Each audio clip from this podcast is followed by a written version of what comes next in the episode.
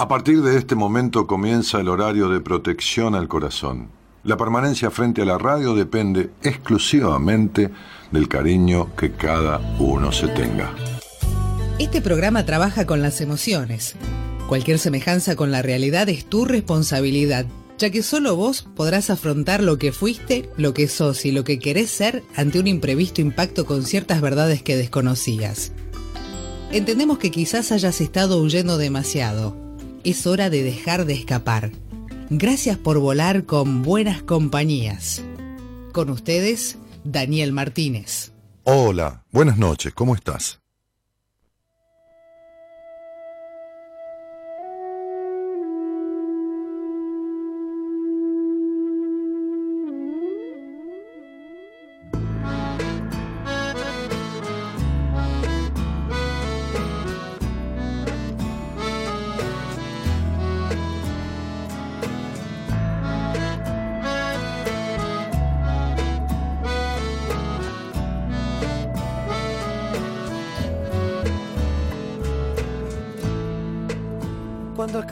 Los cielos, fui solo a caballo de mi corazón.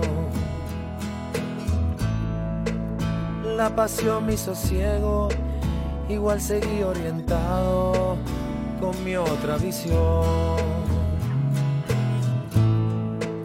Cuando solté las amarras, había encadenado infancia a mis pies con andar dolorido, medio aliento empujado por mi tosudez. Alquimia decadente que me fue golpeando y crecí al temor. Me atraganté con mi espuma y hoy viajo en la ola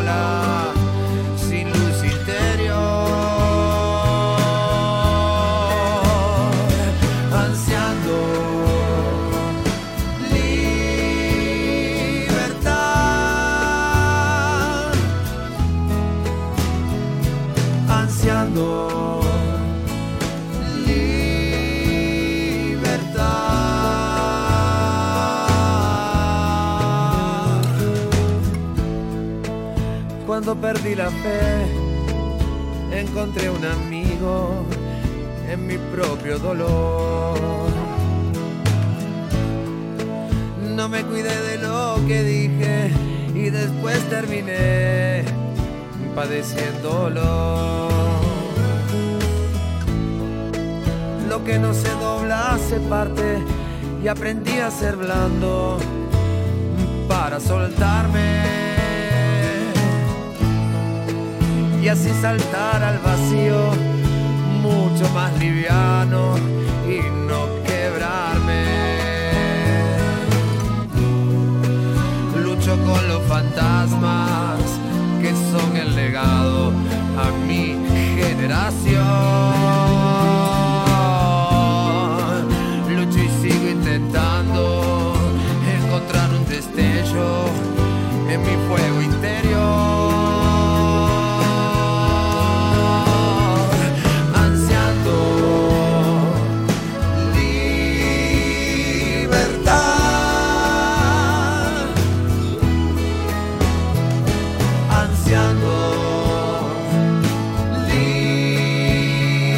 ¿Cómo se llama?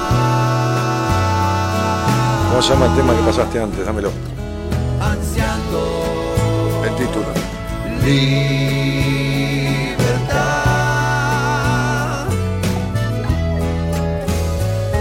Ah, con la berizo, corazón duro.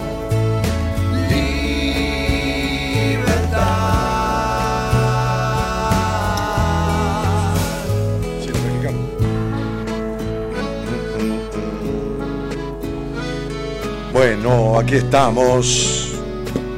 Mal que le pese a alguien, aquí estoy. Buenas noches a todos, ¿cómo están? Corazón duro era el tema que, Gerardo elegía intuitivamente, ¿no? Este, ah, precediendo a, la apertura que la locutora hace en off sobre el programa. Es un tema del cual justo yo venía pensando, porque escribí algo que pedí que me lo, la gente que maneja las redes, que lo postearan hoy. Este, a lo cual titulé El amor no es un taxi eterno. No, es un taxi eterno. Ah, y aquí, en, esta, en esta letra de la, de la Versuit que se llama Ansiando Libertad, el, amor tiene mucho que ver con la libertad. En un momento la letra dice, lucho con los fantasmas que son el legado a mi generación. En realidad los fantasmas son el legado a todas las generaciones. O sea, qué sé yo, andás a ver por qué Sócrates eh, decía, este, eh, con esta esposa que se llamaba Antipa, ¿no? del, nombre de la cual viene la palabra antipatía, este, decía, si tienes la fortuna de eh, encontrar una, una buena esposa, este, entonces nada, decía, bueno, como que cuídala, que esto, que lo otro. Y si no, decía Sócrates, siempre te queda el recurso de ser este, filósofo como para rajarse de la casa. Entonces se iba al ágora y, filosofaba ahí con esta historia, que debía ser bastante edípico este, este, este Sócrates, digo, porque imagínate que la madre era partera, eh, mayéutica tiene que ver con eso, con el parir, y su... Y su eh, no me sale la palabra ahora, pero su, no es técnica, tampoco es... le llamaba mayéutica a esto que, hacía que era generar el parir ideas, pensamientos y esto y lo otro, ¿no? Este, y, entonces, bueno, este, los fantasmas que heredó la generación de Sócrates, de su padre y su madre, eh, por no escribía nada, este, ¿viste? No quería dejar nada impreso porque tenía el, tipo que no me encuentren con los dedos en la masa, ¿no? O las manos en la masa. Este, el único que leyó a Sócrates fue un presidente que hubo en Argentina que dijo, este, cuando yo leía Sócrates, se ve que el único libro en el mundo que escribió Sócrates lo tenía él. No escribió nada. Escribió Platón, que era un discípulo de Sócrates, y escribía cosas a partir de Sócrates, este, y cosas propias, por supuesto. Eh, pero fantasmas tenía qué sé yo quién. Este, este, la hermana de Encarnación Escurra, la, la, la, esposa de, de, Rosas, que tuvo un hijo a escondidas con Belgrano, que era un, un tipo muy codiciado en la sociedad porteña este, por, por las mujeres, a pesar de que era bajito, con voz de cotorrita, este, con voz de pito, ¿no? Este, pero era un excelente bailarín, un tipo que nunca, al final tuvo dos hijos en estos tipos de amoríos, pero nunca, digamos, tuvo ese, esa, esa relación de, pareja, de convivencia, así como tipo matrimonio, muy usado en esa época, ¿no? Este, pobre San Martín se tuvo que casar para quedar bien con la sociedad, porque Alvear le dijo, bueno, coronel, porque San Martín cuando venía en viaje era coronel, dijo, eh, la sociedad de Buenos Aires es muy pacata, muy... sigue igual, ¿no? Bien, entonces, en fin, este, pero eh, se va a tener que casar. Y fueron una fiesta de los Escalada, que está ahí, este, donde está la, la, la, Franco, el edificio este, este, frente a Plaza de Mayo, eh, toda esa cuadra, toda esa manzana era de los Escalada. Y bueno, y y eligió a la hermana de Remedio, ¿no? Esto lo he contado, por supuesto. Y, y, y le dijo, la fiesta no es muy chiquitita, tiene 12 años, agarre a la más grande. Este, y se agarró a, a Merced, a, a Remedios, perdón. Este, se agarró, digo, porque fue así, ¿se entiende? O sea, entiéndase lo que digo, ¿no? no este, eh, y fantasma tiene el pelado correr, y fantasma tiene todo el mundo. Para la ansiada libertad siempre hay fantasmas que ahuyentar. ¿Eh? No, yo decía de los hijos de, Belgrano porque los crió Rosas a los dos. Este, después le dijo que eran hijos de Belgrano, ¿no? Pero y Rosas un jodido también, porque hubo un, un, capitán, un capitán creo, este, no me acuerdo el nombre, este tipo, eh, que ante la muerte le dio a Rosas a su hija pidiéndole que la cuide y Rosas la metió en un sótano de la casa de una de las, grandes residencias donde tenía, que tenía, y la, abusó todo el tiempo, este, la maltrató y vivió abusándola sexualmente, ¿no? Fantasmas que tenía este pelotudo en la cabeza también. Entonces digo, fantasmas tenemos todos. El diablo, diablo y alcohol se llama. Todos tenemos un, un infierno en la cabeza, ¿no? Decía, eh, la agarré, creo, ¿no? Silvina. Eh, bueno, no me acuerdo. Este, que no se lleva bien con este corazón, ¿no? Pero digo, y, fantasmas hay también para la libertad, porque el amor es un sentimiento que, libera en, cierta, en cierta forma, ¿no? Entendamos que la libertad no existe, uno vive con, con limitaciones, lógicamente. ¿eh? Lógicamente, mente lógica, con, limitaciones, lógicamente, porque hay una sociedad, no hay una montaña, hay dueño de la montaña, y qué sé yo, anda cagando por arriba de la montaña. Y, está bien, porque uno, no puede ir a comer una pizza y hacer pizza en el, en, el, en el salón, tiene que ir al baño. Entonces vive con ciertas limitaciones lógicas de convivencia. Pero en cuanto a lo propio, en cuanto al interno, en cuanto a esto, la libertad de elegir, la libertad de, de, de los códigos con uno mismo, de la dignidad con uno mismo, de, del, aceptarse uno mismo, del, poder no culparse cuando uno no hace algo a propósito para dañar a nadie, no hizo nada, no, sentir culpa por esto, por lo otro. Es decir, todo esto tiene que ver con, con, este encuentro con uno, ¿no? que es el más maravilloso de los encuentros y el que menos busca las personas. Y por eso están, o estamos, digo, he vivido parte de mi vida en un desencuentro también conmigo mismo, este, como estamos, con esos fantasmas que atravesaron todas las generaciones, ¿no? Sacando algunos sabios, ¿no? Qué sé yo, que los subo, que, que son estos tipos que marcaron la historia, como, qué sé yo, en Oriente, en Occidente, tipos que fueron sabios este, no inteligentes que aprendieron de la propia experiencia, sabios, no, necesitaron ni vivir la experiencia para aprender, eh, ya sabían. Entonces, yo decía en este, en este, en este posteo que hice, decía, eh, lo voy a leer tal cual, eh, el amor no es un taxi eterno, decía, quien rehuye, quien rehuye a la soledad, ¿eh? Todo el tiempo, jamás tuvo un encuentro verdadero consigo mismo. Y no, me refiero al encuentro de un instante, ¿no? Un encuentro, no se encuentra consigo, listo, no se separa más, puede estar un poco mejor, un poco peor, eh, alternar en, en, estados de ánimo, pero no se separa más. Entonces, digo, ¿qué genera esta cuestión, digo ahí en ese apunte, ¿no? ¿Qué genera el miedo a la soledad? No a la solitariedad, a la soledad. Porque pareciera que la soledad es una mala palabra, un sentimiento teñido de gris, ¿no? Este, una mala compañía. Y en realidad, como dice Hoyo, la flor crece en soledad, la semilla rompe la corteza de la tierra para poder emerger, se arriesga, genera un pequeño tallo que va creciendo y luego una flor y la flor se siente tan bien que comparte su aroma con los demás.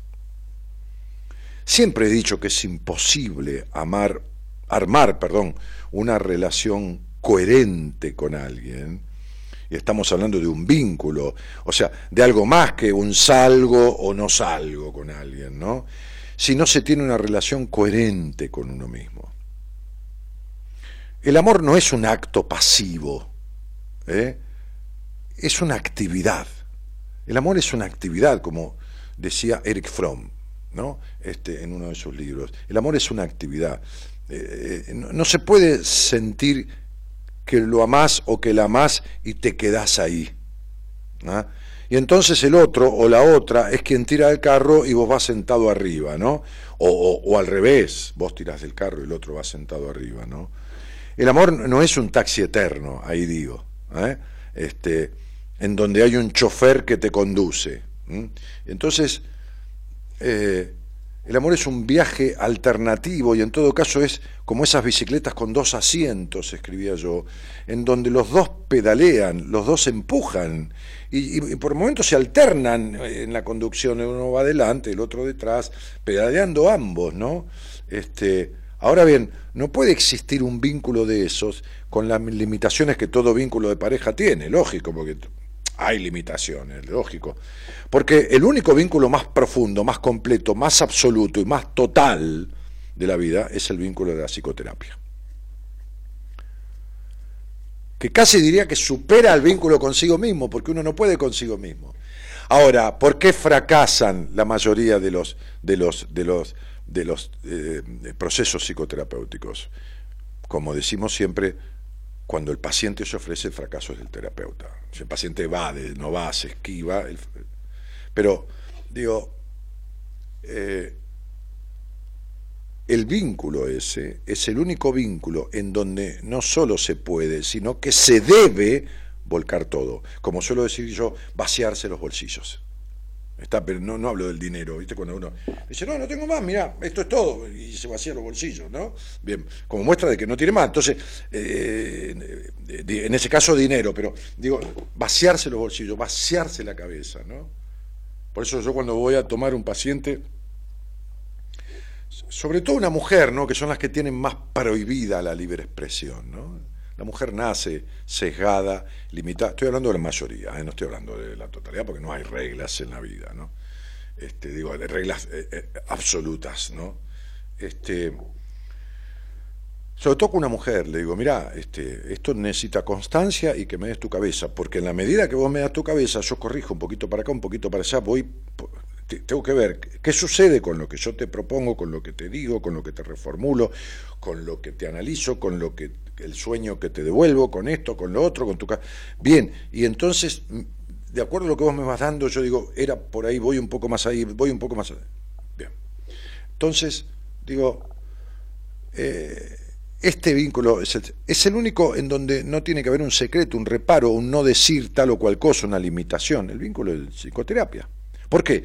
Porque los dos son para uno, no es que yo soy este, el otro es el otro. No, hay que tener una unión, una unión para el otro. Somos los dos, pero para uno solo, que es el otro. ¿Está? Bien. Entonces, eh, después, después de ese vínculo, todo vínculo tiene su lógica limitación, porque uno es dueño de su cabeza, de su imaginación, de decir o no decir, pero cuando uno va a terapia vuelca todo lo que tiene. Este tipo de vínculo, es decir, vuelvo al amor, se logra solo si uno puede estar bien en soledad. No todo el tiempo ni toda la vida. Lo que digo es que necesitar estar con alguien es privarse del encuentro consigo mismo. Cuando uno necesita, un día una señora dijo, este hombre no me hace feliz. ¿Y quién dijo que el otro está en la vida para hacerte feliz? Dijo al aire, ¿no? Y yo dije, ¿de dónde sacaste? Entonces lo decía como reclamo, como no decía, no, mira, me, voy a separar porque este hombre no me siento feliz al lado de. No, no me hace feliz. Lo que digo es que necesitar estar con alguien es privarse del encuentro consigo mismo. Si necesitas, puse con mayúscula, estar con alguien, entonces todavía no sabes bien quién sos ni qué querés. Y entonces me gustaría repetir la frase con la cual comencé. Quien evita la soledad por todos los medios es porque aún no se encontró jamás consigo mismo. Y por supuesto que hay mucha tela para cortar en esta cuestión. Después hubo muchos comentarios que agradezco, por supuesto. Este, eh, debajo de, esa nota, pero em, por supuesto que hay mucha tela para cortar con respecto al amor. He escrito capítulos enteros en algún libro con las disquisiciones con las cuales se categoriza al amor eh, y no es amor, ¿no? Si es amistad, es pasiones, obsesiones, caprichos, qué sé yo, pero no amor. Entonces, eh, digo, ¿Qué pensás de esto? ¿no? A ver si, si se les ocurre, no digo porque no se les vaya a ocurrir, pero digo, se les ocurre escribir algo, pensar, por supuesto, piensan todos, ¿no? Escribir algo, alguna conclusión que tenga que ver con esto, ¿no? Porque los malos vínculos, o los vínculos desacertados, decepcionantes, disociantes, tienen que ver con esos fantasmas del pasado, ¿no? Este, el legado, el legado, el legado es herencia ¿no? de, tu generación, o sea, lo que te dejaron los otros, que no está resuelto y que te impiden tener un vínculo. Eso. Es decir, que producen una falta de encuentro con vos mismo en una soledad placentera para no necesitar de nadie y entonces tener un muy buen vínculo. No es tan complicado lo que digo, no es tan, tan loco ni tan salido de la órbita del mundo, no. Por eso decía Jung, el proceso del terapeuta es, el objetivo del terapeuta, el proceso en psicoterapia es acompañar al otro al maravilloso viaje del encuentro consigo mismo. Ahora, cuando uno tiene ese encuentro, entonces tiene buenos encuentros con los demás. O buenos desencuentros con los demás, pero no está a medias en todo, necesitando, este, ¿no? en esta cuestión de estos grises constantes, llenos de decepción, de falta de colorido, de tironeos, de, ¿no? este, de amores de competencia, ¿viste? Los amores de competencia, este es otro tipo de amor, ¿no? Es decir, hago esto lo otro, para que el otro me diga que sí, para que algún día me diga que esto, que lo otro, que ta, ta, ta, ta, Son amores a destiempo, ¿no? Entonces me canso un día porque no tengo de nada del otro lo que esperé, me agoté, me voy, y ahí el otro viene y son amores a destiempo. Después, no, porque me di cuenta, y entonces yo me di cuenta que vos, y es la verdad, que cómo pude no ver en ese momento, y el otro ya, tiene la bola llena, ya, ya, está, listo, chao, hasta luego. ¿eh? Generalmente pasa eso, amores a destiempo. o de competencia. Es como lograr, terminó el partido 2 a 0, listo, chao. El otro dice, no, ahora me di cuenta que jugué mal, vení, yo ya terminó, flaco. ¿Mm? Competimos yo para lograr lo que quería, no lo logré, bueno, listo, chao, hasta luego. ¿No? Pero para esto dejaste años ahí. Tal cual, dice Marta Edwards. Uno puede vivir con alguien, cortar y seguir para no estar solo con alguien. Yo ahora me encontré, me acepto y rechazo, pero me permite elegir libremente cómo seguir la vida. Esos fantasmas hay que cortarlos, si no se repiten y es de por vida. No es complicado, es lógico. Cristian dice, un gusto volver a escucharte, ídolo, saludos desde Santa Fe, dice Cristian Hidalgo. Gisela Arias dice, buenas noches desde Santa Rosa La Pampa. Este, eh, bueno, nada, yo decía, eh, Dani, acá estamos ansiando libertad, te escucho hace unos tres meses gracias a mi suegra y ya tengo mi entrada para ir a verte al taller del 18 de agosto. Sí, Patricia May dice eso. Bueno, Pato, dale, nos vemos el 18 de agosto, me encanta este taller, una cita con tu vida. Ahora Gonzalo va a postear eh, el, link para, para, para, obtener una entrada. Recuerden, es un, ya que lo, lo menciona Patricia en el posteo, es un taller vivencial de seis horas, no hay obligación de hablar nada, si no querés. Sí, hay después, entre medio de un ejercicio vivencial, de un trabajo de diferentes temas que existen, todo guionado en el taller, querés expresar algo, nadie te lo va a prohibir, por supuesto. Para eso es un taller vivencial para vivenciarlo, no es un curso para anotar, tomar apuntes, ¿no? Ahí, está una foto del taller que hicimos ahora, hace dos meses en Rosario. Y, luego hay un coffee break riquísimo, con todo, en un hotel internacional de Buenos Aires, de, cinco estrellas, o sea, este, y, todo el equipo de profesionales del programa, y bueno, nada. En fin, a mí me gusta hacer las cosas así. Este, bueno,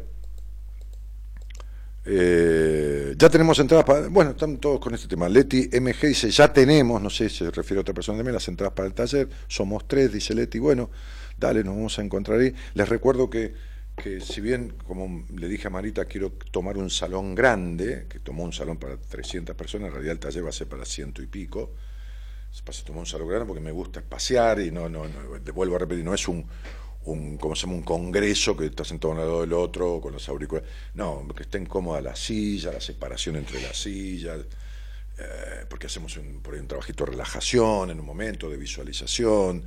Eh, taller tiene todo, muy, muy divertido por momentos, o sea, este, entonces yo quiero un salón bien grande para que los que estemos estemos cómodos, pero es para ciento y moneditas de personas, ciento y pico. Este, más del lado de 100 que del lado de 200, ¿no? Por ahí 130, 120, no sé, una cantidad así. Eh, así que bueno, nada, eh, mencionando eso porque surgió acá por estas chicas que, que mencionaban, ¿no? Que decían. Creo que no estabas el jueves, Dani, escuchándote desde Rosario. No estoy los jueves, campeón. Yo hago los lunes y miércoles del programa. El resto lo hacen terapeutas del equipo. ¿Está? Profesionales del equipo, eh, de, diferentes áreas. Eh, Mónica Rodríguez, que es un placer poder escucharte. Eh, te escucho de Villa Mercedes, dice Anita. Siempre es un gusto. Muchas gracias, querida. hola, buenas noches, Dani. Te pregunto, ¿podés recomendarme algún libro que estás leyendo? Eh, sí, mira, hablando de libertad, este, estoy leyendo un libro. Eh, eh, espera que no me acuerdo el título ahora. Estoy googleándolo, ¿eh?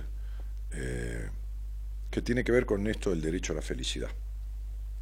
que tiene que ver, por supuesto, con la libertad.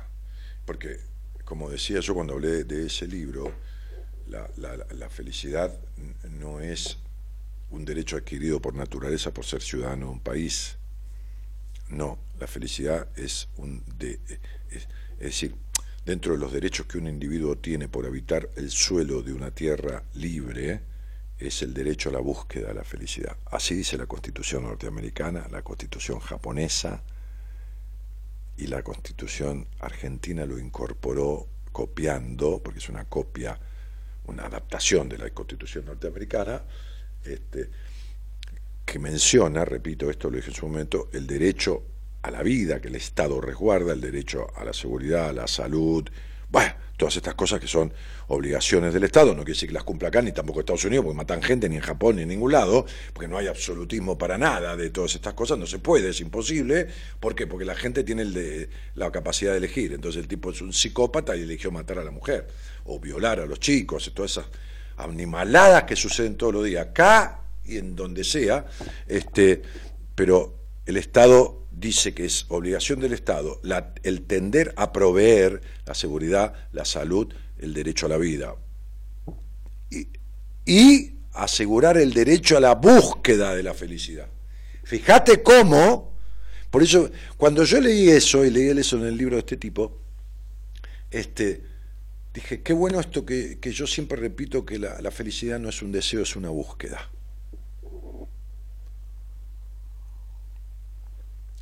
es una búsqueda. Bueno, entonces digo, hablando de, estas cosas del amor, este, eh, que yo posteaba en, en, Facebook y en el Instagram, ¿no? Mi Instagram es este, este, arroba danielmartinez.ok, arroba danielmartinez.ok. Que yo pues, puse posteos de los días de nacimiento eh, numerológico, la explicación de cada día, voy por el número 20, 21, pero podés buscarlos, están todos ahí. Este, una vez escuché decir, dice este muchacho, Cristian, no sé si fuiste vos o alguien de tu equipo, no importa, eh, que cuando se separa una pareja de un día para otro y el que se va no tiene culpa o sufre menos que el que es abandonado es porque la decisión ya la tenía tomada hace tiempo. No sé si hace referencia a la consigna del día de hoy. No, pero estás dando una opinión y no es así. Y sí es así y no es así. No hay, no hay leyes establecidas que se sepa que si se separa de un día para otro es porque ya lo tenía o no lo tenía. No. Mirá, Nadie le asegura a nadie que no haga un brote psicótico de un minuto para el otro y que no tenga una muerte súbita de un minuto para el otro. Esto estaba preparado, estaba preparándose, estaba en la estructura de uno, pero uno no lo puede manejar. A lo mejor alguien se separa de un día para el otro y no se dio cuenta, pero venía acumulando cosas que no se da cuenta porque las niega, porque esto, porque lo otro, Escúchame, yo un día atendí una chica que la médica le dijo cuando la llevaron que se desmayó. ¿No se dan cuenta que ella pesa 30 kilos? Y los padres le dijeron, no nos dimos cuenta. están escuchando esto. A mí nadie me cuenta estas cosas, ¿eh? yo las he vivido. ¿eh? No nos dimos cuenta. Tenía una anorexia galopante, no se dieron cuenta. Eso se llama negación, eso se llama... Entonces, de la misma manera, pero como eso le puedo contar 200 casos ¿eh? de, diferentes cuestiones. Bien, entonces, también alguien se puede separar un día para otro y no tenía. Tomó esa decisión en un arrebato, en un ¿no? pero esto se estaba preparando. Entonces, nadie está exento de tener un brote psicótico. Un día atendía yo una médica, eh, como paciente, digo, ¿no? Paciente mía, y no vino, no vino. Eh, con ella estaba trabajando con sesiones. Generalmente tengo el 80% de pacientes con dinámica de ida y vuelta, con un proceso que, yo fui diseñando. Pero bueno, hay pacientes que después los paso a sesiones eh, convencionales de terapia una vez por semana, o directamente les doy el alta, ¿no? Entonces, este, está médico no vino, que se supone que tiene un martes, no vino, el otro martes tampoco apareció, cuando apareció había estado internada, pues yo le mandaba mensaje al celular, todo, que le pasaba, este, había tenido un brote psicótico. Así como este chico, ¿cómo se llama? Este, Ale, ¿no? El que, era marido de Matías Ale, ya venía mal de la cabeza, yo un día lo vi en un reportaje con un delirio místico total, tenía un delirio místico de la Virgen, que esto, estaba enamorado de una tal María, como la, se llama como la Virgen, y dije, este pibe en cualquier momento vuelca, ¿no? Ya, se lo ve, uno algo de esto entiende, ¿no? Y volcó. Pero hay otras personas, como esta médica que vino, ¿eh? Este, un día, todo bien, desapareció, de un momento para otro tuvo un brote psicótico. Entonces, no hay normas para estas cosas ni reglas para estas cosas. Recomiendo la maestría del amor de don Miguel Ruiz, Amor igual a libertad, dice Marilyn. Bueno, hola Dani, escuchándote un abrazo, dice Liliana. Este, y también Melisa Márquez dice, hola Daniel, primera vez que te escucho en vivo, siempre fue los programas grabados, me encanta escucharte, saludos desde Concepción, Tucumán. Bueno, Meli, bienvenido al vivo, no, no que yo sea al vivo, ¿no? Al vivo del programa. Este, Saludo de Concepción de Tucumán. Creo que atendí a una persona de ahí hoy, pero que se había mudado, era de un, digo pueblo cariñosamente, de una ciudad del interior de San Miguel, de, Tucumán, pero se había mudado a Tucumán. Hoy atendí en, entrevista de primera vez. Este, no sé, me suena que era esa ciudad o pueblo, bueno. Jonathan dice, los espíritus mediocres suelen condenar todo aquello que está fuera de su alcance. Saludos a mi hermano de alma, Franco Illuminati. Bueno, sí, seguro. Este, es cierto, eh, eso es cierto, ¿no? Muy cierto. Eh, lo, he vivido en mí mismo, condené cosas que estaban, está, cuando yo decía el que va a terapia es un estúpido y le va a pagar a alguien y me arregla un problema, es un espíritu este, mediocre. ¿Se entiende? Es desestimar algo que por ahí no me sirve a mí, pero puede servir a otro. ¿no? ¿Por qué juzgar? ¿no? Entonces, eh, ¿por qué lo que le sirve? Eh, eso es, mediocre. Ahora, hay cosas que al sentido común está, no le aplican, está, o sea, ¿qué haces? Este, hola, ¿cómo te va? Sí.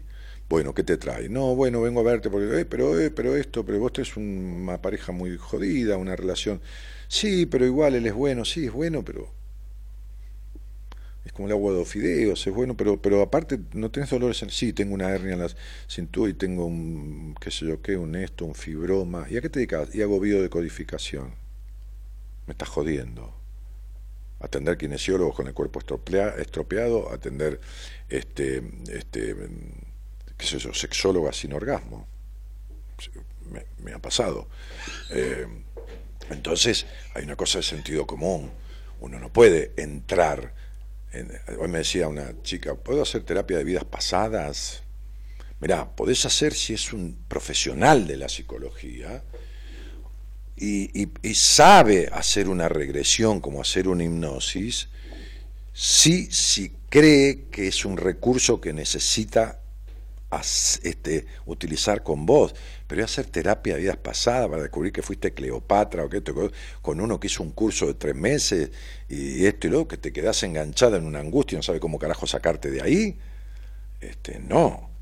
Es lo mismo hacer una constelación familiar digo, por decir algo, no es porque sea de mi equipo, con la licenciada Noemí De Vito, que hace años que estudia eso y va a seminarios y es consteladora y es, es licenciada en psicología y tiene recursos para sacar a alguien de una crisis que se le produce a través de la constelación, que con alguien que es un curso de cinco meses o tres o cuatro. No, no es lo mismo. Cuando yo le eh, enseño numerología, la primera cosa que le digo, ustedes van a poder aplicar esto para darle a una persona una lectura de características más, no para atenderlo y resolvérselo, para que descubra cosas que ustedes van a tener herramientas de ayudarlo a descubrirlas. Pero no. Y lo primero que tienen que hacer, le dije, cuando esté enseñándoles en el transcurso del curso, es su estudio numerológico para entenderse ustedes y saber las cosas que tienen que arreglar, para también poder empatizar en el otro y poder darle, no, bueno, entonces, este, ¿qué va a hacer? Acá estoy con dos amigos escuchándote, dice Marcos, Iván y Jona, te mando un fuerte abrazo. Gracias, pibe, un abrazo a vos y a los muchachos que están con vos. Este, hola Dani, aquí viéndote desde Tucumán, dice Ana Cecilia. Graciela Gilardón dice, así es, señor genio, yo disfruto de mí, te quiero, maestro. Ah, ojalá algún día encuentre a alguien que me entienda, dice Estela María González. Imposible, Estela, no vas a entender nunca, encontrar nunca a nadie que te entienda si vos tenés un, desentendimiento asombrosamente terrible con vos, porque es sufriente encima la falta de entendimiento que tenés. ¿Entendés? Entonces, acabo de decir que si no hay un encuentro con uno mismo coherente, no haber. vos te crees que tenés desencuentro con los demás. Los desencuentros con los otros son el espejo de tu propio desencuentro. Las relaciones son todas espejo. ¿Entendés? Las relaciones son todas espejo cuando uno las sostiene. Si uno no tiene buenos encuentros en general, es porque tiene un desencuentro con uno. Que dice, a ver, deja de ponerla, rascarte para afuera. ¿Me entendés? O sea, de poner la responsabilidad de tus desencuentros en los demás. es tuya la responsabilidad, de nadie más que tuya.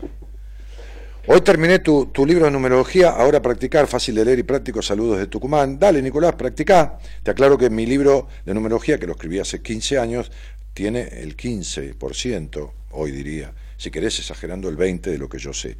Pero sirve eh, este, muchísimo como, como, como primer paso.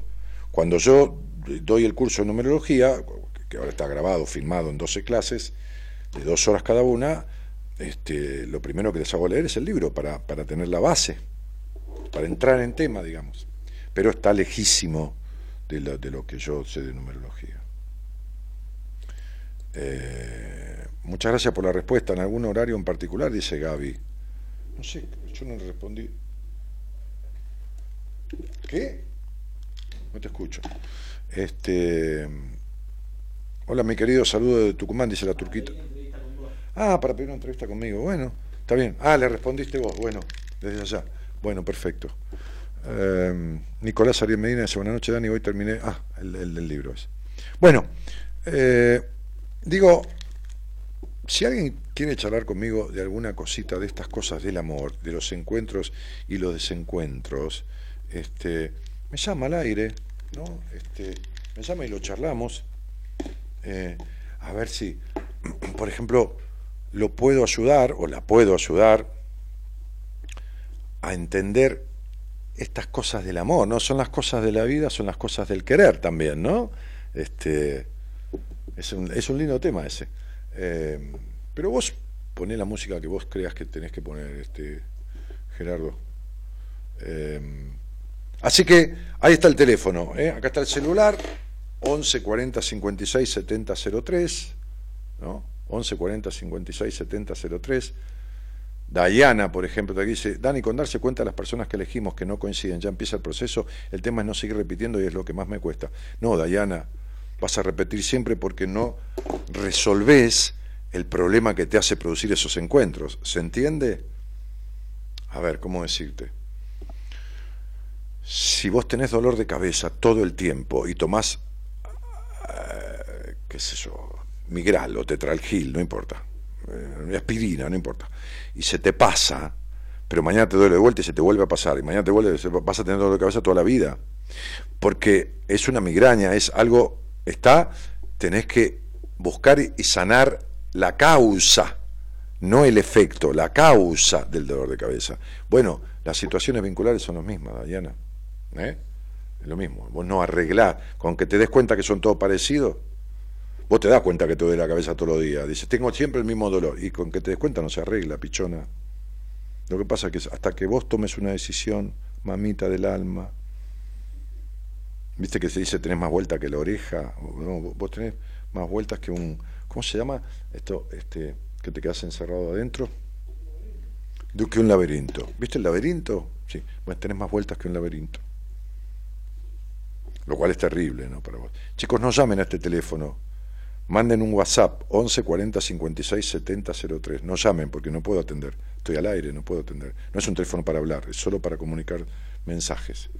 Este Hola Dani, saludos desde Mendoza. Hace mucho tiempo escucho el programa, me perdí ahora hace unos meses y volví a dar con el programa. Soy Emanuel de Mendoza. Hace un tiempo que quiero encontrarme conmigo mismo. Sí.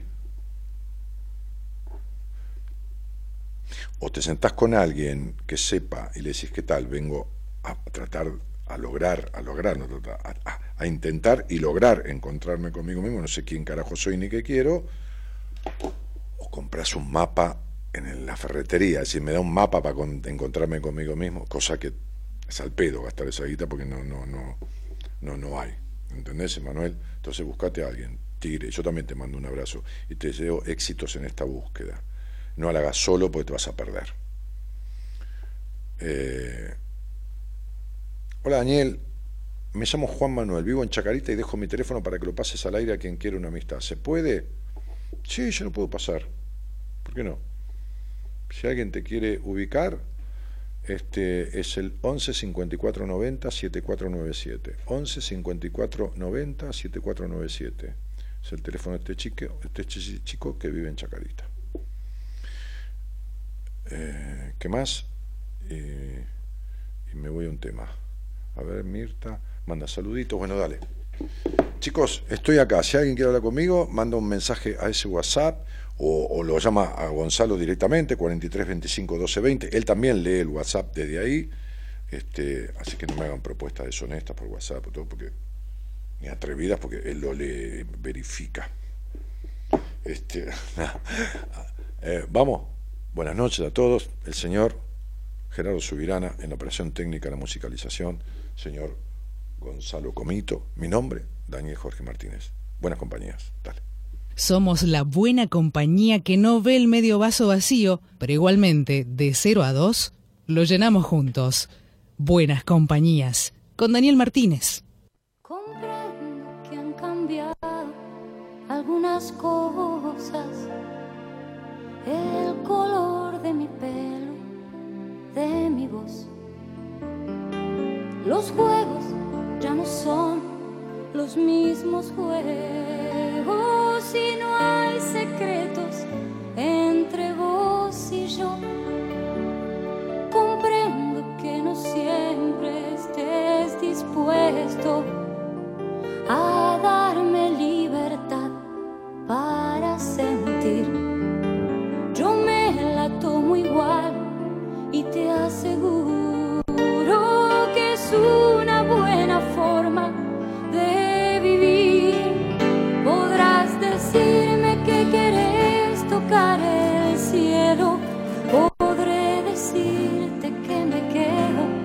Por aquí. Son tantos días los que forman una vida, no me condenes a vivirlos sin amor. Todos tenemos un infierno en la cabeza que no se llega bien con este corazón. Hay emociones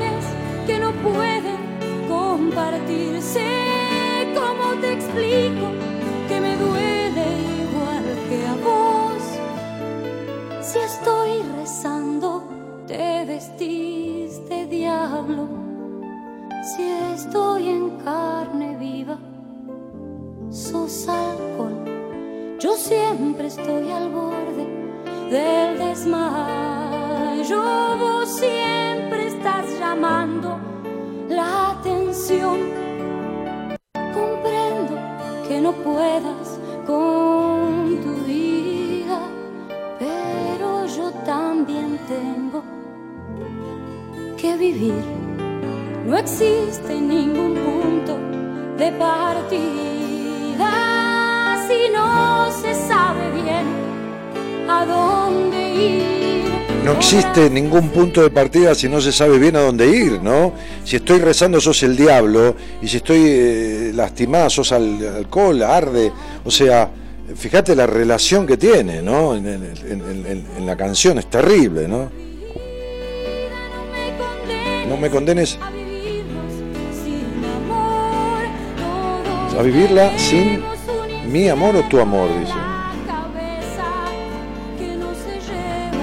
Con este corazón. ¿Sabes qué? El alma sabe el camino, la cabeza se lo caga. El alma sabe el camino. Vos, tu alma sabe que eso no es para vos. Nadie es para nadie porque uno no es un, vaso, ¿está? Pero el alma sabe el camino. Entonces, digo, la cabeza le caga el camino. Esta mina está con que, déjame, no me condenes a vivir, si no es- Dice, "Pero Déjate de joder. Por eso el infierno en la cabeza.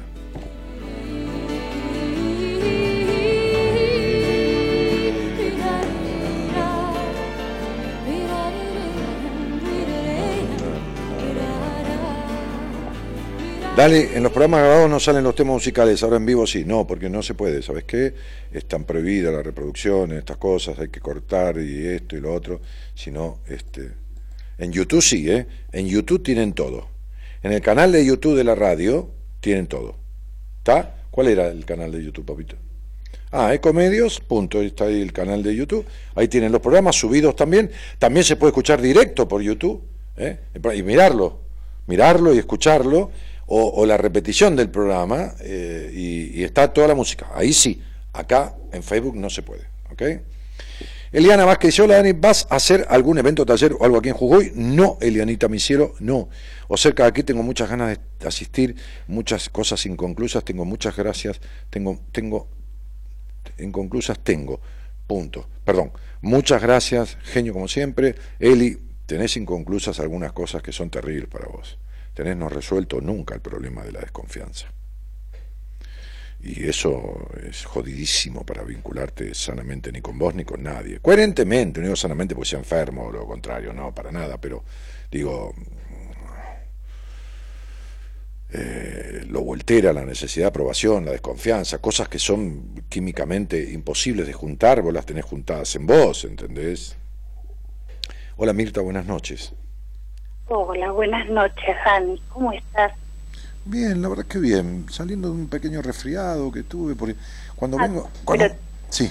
Te veo muy lindo, Ay, gracias. es hermoso. Te sigo de hace muchos años. Cuando yo vengo del seminario, como todo el equipo, venimos muy cansados, me cuesta, enseguida empiezo a atender de vuelta pacientes, porque al contrario, el seminario me, me, me, me- me quita unos días de, de- de asistencia. De energía. De trabajo, digo, me quita días de atención a mis pacientes, entonces cuando vuelvo sigo supuesto. el lunes y, y llego muy cansado, me cuesta 3, 4, 5 días reponerme y bueno, entre el frío y eso me agarró un resfriado. Mirta, ¿de dónde sos? estás hermoso. ¿De dónde sos, querida? hermoso. no fui nunca. De La Plata. ¿De, dónde? De, de La Plata. ¿Y con quién vivís? De La Plata.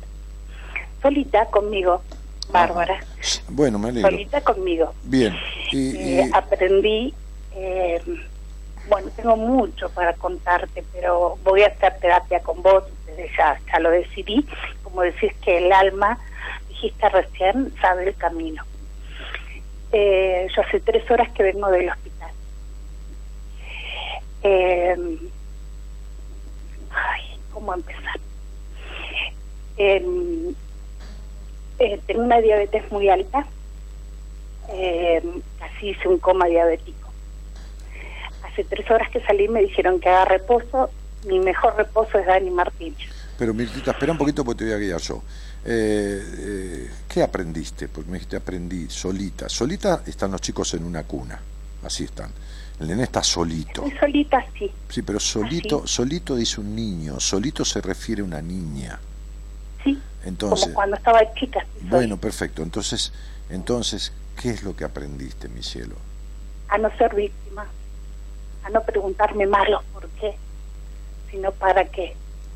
Bueno, Pero ¿qué pasa? En el para qué perdóname, capaz que te interrumpo. Por no, no me interrumpí nada, no, no, no, está bien hablar. Yo sé que vos me vas a hablar con la verdad y en este momento yo necesito un abrazo tuyo. Pero sé que me vas a hablar con la verdad.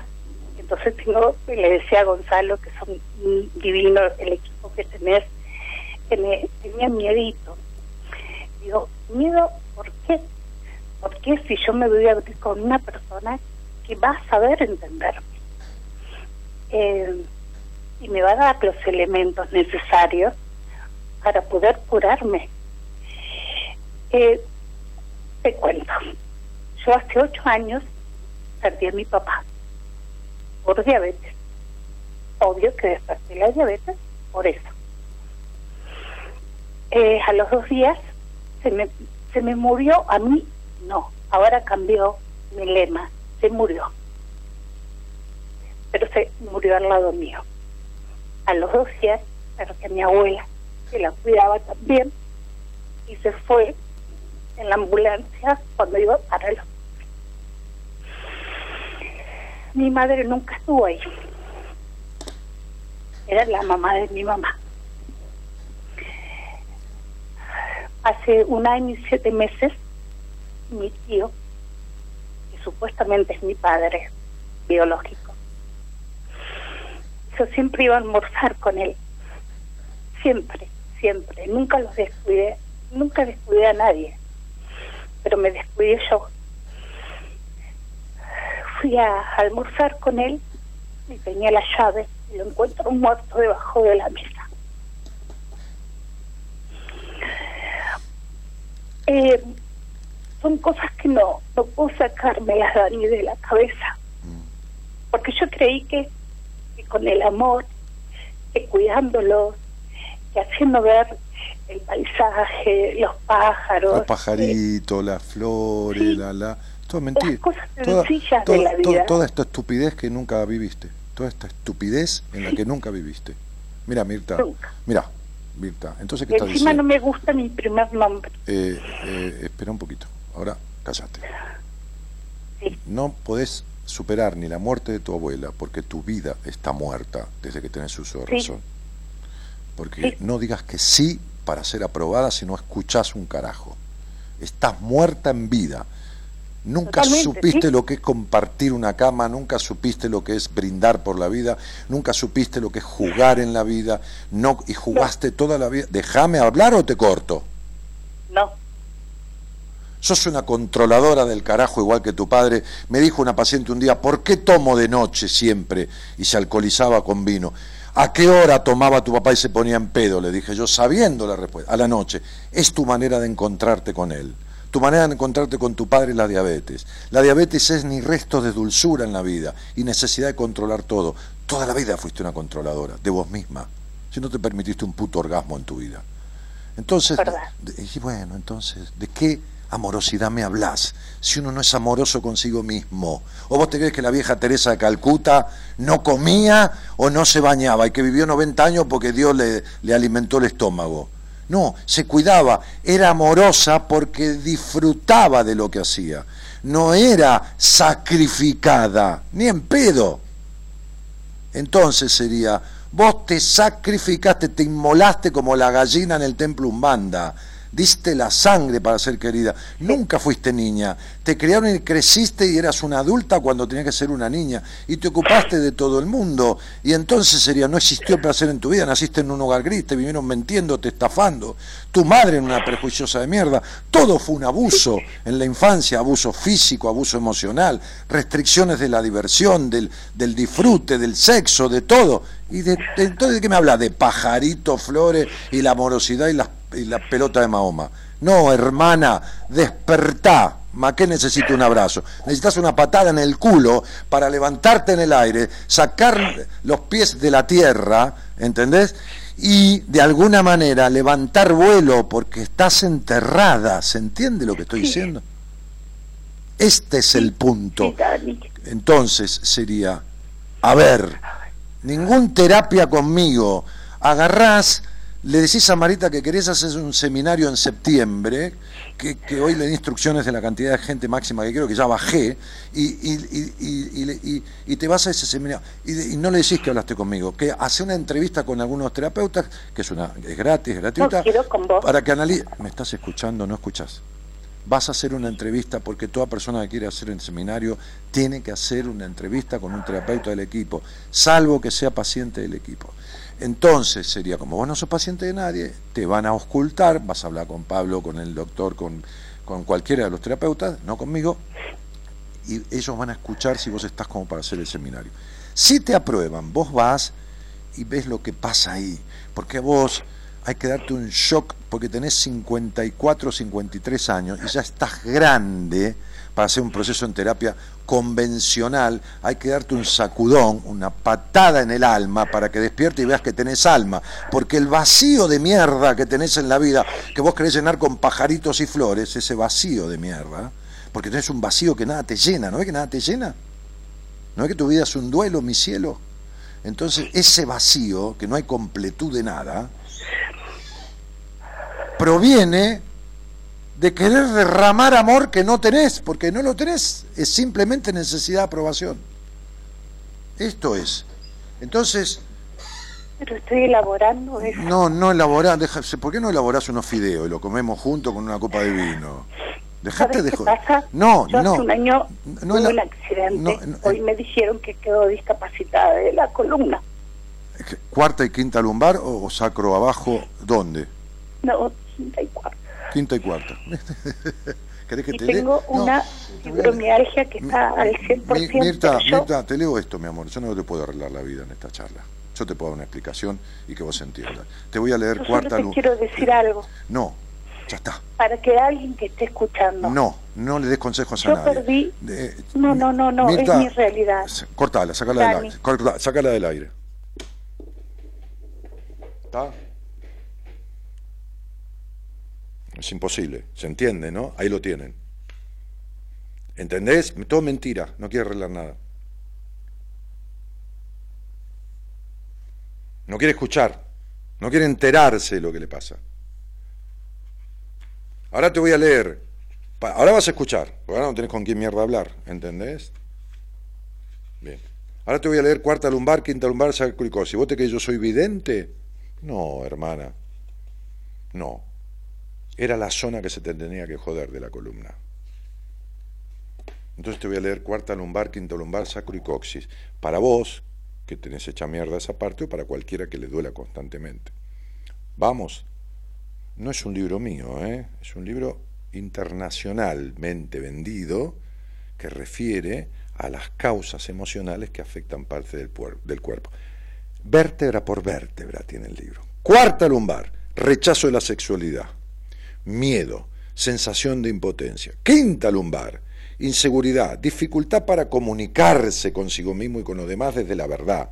Primera incapacidad de aceptar el placer. Sacro, pérdida del poder de uno mismo y obstinada y vieja ira y enojo contra los padres. Esta era todo amor. El tío parece que era el padre biológico, sufre por el tío, se quedó muerto, el padre también, que se le murió, todo, todo, todo, todo amor divino, todo una mierda, que ni te cuento. Sacro, este, perdón, eh, coxis, falta de armonía contra uno, con uno mismo, entre lo que dice y lo que hace, ¿no? Y culpa y aferramiento a antiguos dolores del pasado.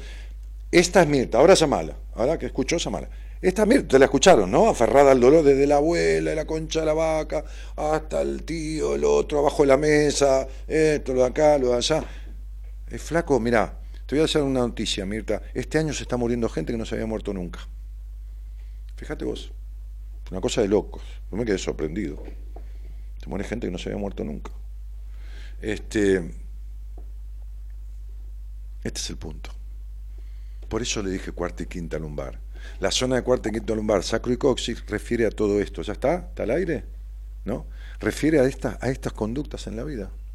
Pero cuando se lo quiero decir, no lo escucha.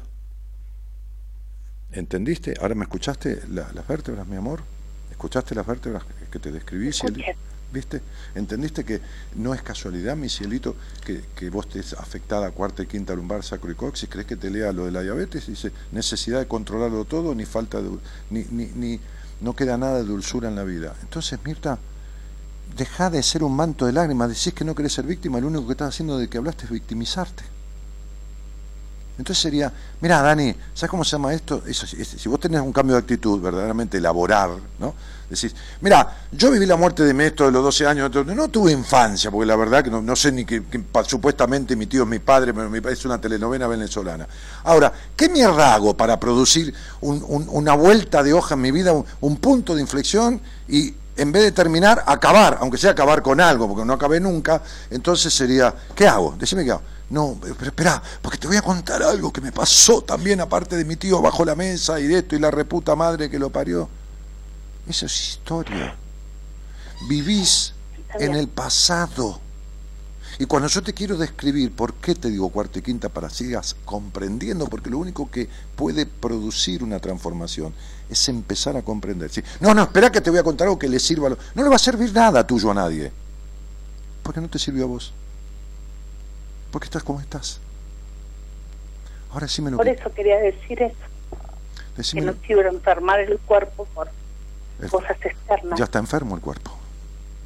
Sí está enfermo. Aunque yo decrete que no. ¿Que decretes qué? Que decrete que no está enfermo. Yo no quiero estar enfermo.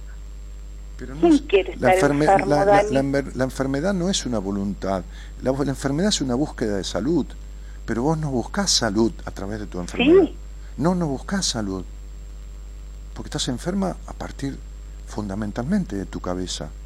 No porque la cabeza esté enferma, porque tu cabeza remite a la victimización, al dolor y a la necesidad de sufrir. Vos necesitas sufrir y de lo único que se trata la vida es de no sufrir. Y vos buscaste toda la vida el sufrimiento. Entonces, sí, y, sí, y Puede ser. ¿Cómo puede? Si Solamente digo que... Si, saliste al aire y empezamos a hablar desde la abuela, que nunca lo superaste, te pusiste a llorar. 12 años tenía. No, no tenía 12 años. ¿Dijiste? Hace 8. Ah, hace 8, bueno. No sé qué era a los 12, qué sé yo. ¿A qué edad Tenía 46 años. ¿A qué edad menstruaste? A los 12. Pero mi vida, los duelos que pasan más de dos años son patológicos. Ya lo sé. Por eso es. Bueno, por eso yo tengo tres años de psicología y soy asistente terapéutica, no sé para qué. ¿Estudiaste? Para los demás. Bueno, mira. Para los demás, siempre fue para los demás. ¿Pudiste entender esto que te expliqué, Cielito? Sí. Y yo me perdí en alguna esquina y me estoy encontrando. No, no. A ver, vos estás perdida por una educación. Tenés traumas del desarrollo, ¿eh? el desarrollo cognitivo. El niño las partes, el cerebro se empieza a desarrollar desde adentro para afuera, ¿está? desde, desde el centro hacia afuera, ¿ok? Bien. En el centro están las partes que rigen las emociones. ¿Sí? Que son ese aparato psíquico tarda siete años eh, eh, en desarrollarse. En los primeros momentos, en los primeros contactos con la madre, justo empieza a regir el área de las emociones. Entonces son traumas del desarrollo. ¿Entendés, mi, cielo? Entonces sería, desde este lugar, este, no, tengo fibromialgia acá, pero eh, desde, este, desde este lugar, este, estas cuestiones, que tres años de psicología, tengo psicólogos recibidos con 20 años de ejercicio de la profesión, que no, qué sé yo, no tienen ni la más... Sí, no dije eso por no, ya sé, anecdótico. No, no, no digo alarde, pero no tiene nada que ver, es anecdótico. ¿Qué tiene que ver? Eso es anecdótico. Soy locutora también y no, no me interesa. amo la locución, pero no lo digo con alarde. Mi, el vacío de mucha gente si no llene mi vacío. La, la, soledad y el vacío de tu alma no se llenó ni con títulos, ni con esto, ni con nada. No. Ah, bien, entonces ponete en marcha y hace algo porque esto que hiciste hasta ahora te mantiene a flote, cada vez hundiéndote más en enfermedades, dolor del cuerpo, vacío del alma, y no vas a, y, no vas a, ninguna orilla, no vas no llegas a ninguna orilla, estás siempre flotando. no están en mi alcance. Tengo media familia que es de una religión y me rechaza. Si yo no vuelvo a ser de esa religión, no tengo hijos, no tengo mi nieta que hoy cumplió años, no tengo mi hija, no tengo mi madre, no tengo mis hermanas, porque son de una religión que no aceptan a alguien que no sea de otra. Entonces, he jodido el tema. Eh, porque no voy a volver. No voy a volver. No, no. Perdí todo, todo, pero no estoy en víctima. Quiero un elemento, porque no quiero ir al psiquiatra que me llene de pastillas. Sí, Mirta, yo no te puedo solucionar la vida por teléfono. Te voy a decir algo para que cerrar esta charla, Pecierito. El rechazo del mundo hacia vos, el rechazo del mundo hacia vos es el espejo de tu propio rechazo. Lo dije antes de que salgas al aire.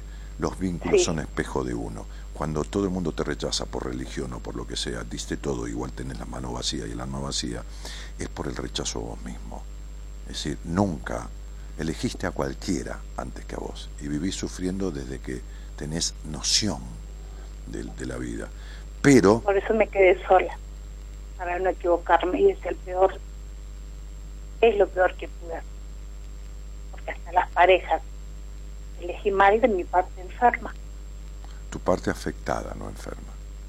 No estás enferma. Yo creo que si me vendas los ojos en este momento, Dani, y me pones 20 hombres adelante... Vas a elegir el único que no sirve para nada, de los 17 de los 20. Sí, las endorfinas que eligen el uno, uno elige siempre desde el conflicto, nunca elige desde la parte sana. Hasta que Pero dejé de intentar. A, a lo que, a lo que ¿Cómo vas a intentar sacar petróleo de un terreno si hiciste 750 agujeros y no salió ni una gota? Es lógico, ya no tenés que intentar más nada, tenés que sanar lo que te produce esos encuentros de mierda. Mirta, te mando un cariño grande. Chao. Te quiero mucho. Gracias. No, no me quieras nada, porque tu cariño no sirve. ¿No ves que no, no, no, no, no cosechó nada? Aprende a quererte vos.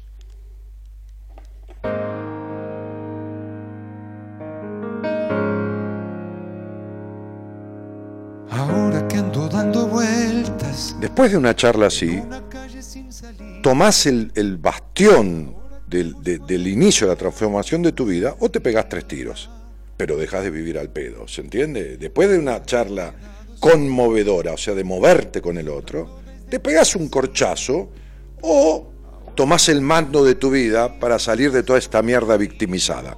Al final la charla terminó con la victimización también.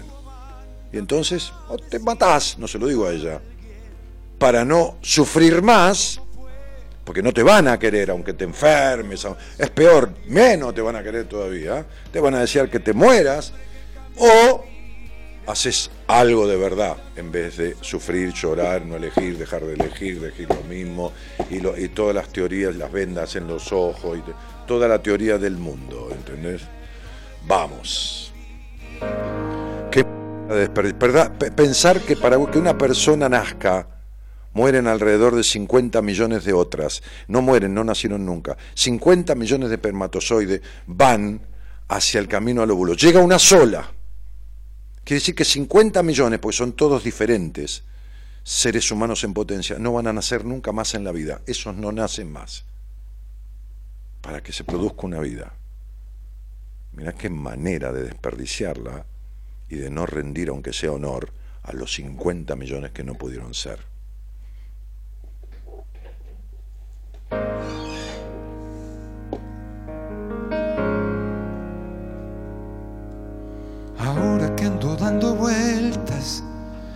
En una calle sin salida, ahora que busco en el diario la frase del día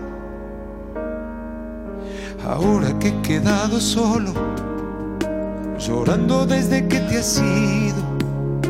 Ahora que me he convertido en un desconocido. Dime tú o mándame a decir por alguien. Dime tú o mándame a la mierda. Dice, ¿Cómo fue que de ser todo ahora soy nadie? ¿Cómo puede ser que de ser todo ahora soy nadie? Mentira, nunca fue todo. El hombre que cambió era el que es nadie, fue, fue nadie siempre, se creyó que era todo. siempre ilusionada. Uno siempre es un proyecto de todo, de todo lo que puede alcanzar. Ahora, hay que, entre los miles de caminos hay que empezar a, a, escoger, a, transitar el que sirve, ¿no? Digo, si yo voy a un pueblo, no ando dando vuelta al pedo buscando una dirección me tomo un taxi, pregunto en la esquina al kiosquero, estoy dando vuelta 200 años. Te marchas sin decirme dónde. Yo dije, el que va a un terapeuta es un pelotudo, pero en donde tuve un ataque de pánico, tres o cuatro o cinco seguidos, me fui, me senté ahí y estuve siete años en terapia. Olvídate. O sea, podré haber sido ignorante, podría haber sido soberbio, pero tampoco soy pelotudo, ¿entendés? O sea, me voy al médico, me voy al psicoanalista, me voy a donde mierda tenga que ir. Cualquier cosa menos sufrir. Soy nadie. Yo era el hombre que cambió tu vida, la vida con la que soñabas, el sueño que te mantenía siempre ilusionada. Yo era el hombre que cambió tu vida, la vida con la que soñabas, el ángel que te protegía de las cosas. El ángel que la protegía de las cosas malas. Un pelotudo y la otra, boludo, tenía sobreprotegida, se fue a la mierda. Tenía un papá y la otra era la hija, la hija se buscó un novio. El ángel que te protegía de las cosas malas. Yo era el hombre que cambió tu vida, Sí. la vida con la que soñabas, el sueño que te mantenía siempre ilusionada. Yo era el hombre que Claro, tipo la mantenía ilusionada y no se puede vivir toda la vida en una ilusión, ¿entendés? Te caes de culo si vivís en una ilusión. ¡Qué pedazo de pelotudo, loco! El hombre que te protegía de las cosas malas. Sí.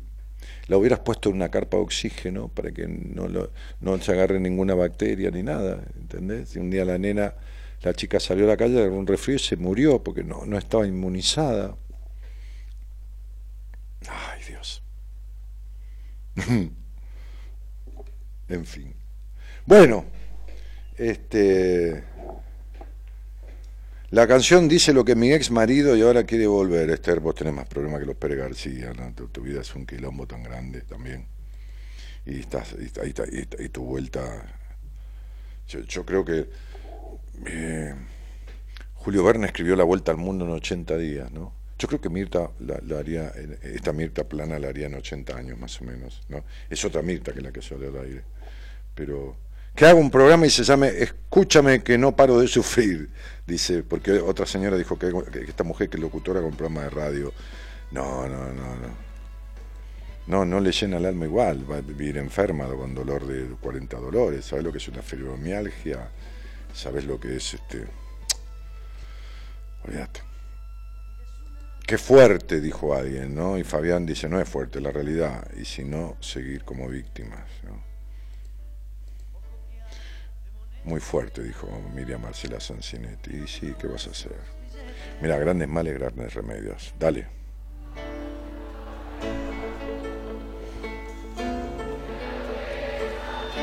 Paula dice, wow, qué fuerte. Él sabe lo que hace, dice Analia. Sí, chicos, miren, este, cuando yo tengo una charla, eh, es muy loco lo que pasa en el programa. Se produce un acto tan íntimo en esa conversación que el otro pierde registro de que estamos ante miles de personas en todo el mundo.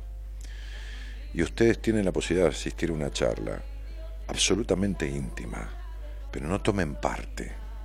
Porque lo que yo le digo es para el otro, no es para el que está escuchando. Porque el que está escuchando puede decir, qué animal, ¿cómo le va a decir eso? A vos, para vos sería una animalada que yo te diga eso. Si vos salís al aire, a los dos minutos, la charla es totalmente diferente. Es para el otro. ¿Se entiende? Es como en las entrevistas. Muchas veces, y lo saben quienes tienen entrevistas conmigo, no siempre, pero muchas veces yo tengo unas cartas que no son de tarot porque son más cantidad. Yo no tiro el tarot, no tengo idea de eso. Y, las utilizo porque me las regaló una vez una persona hace muchos años para lo siguiente.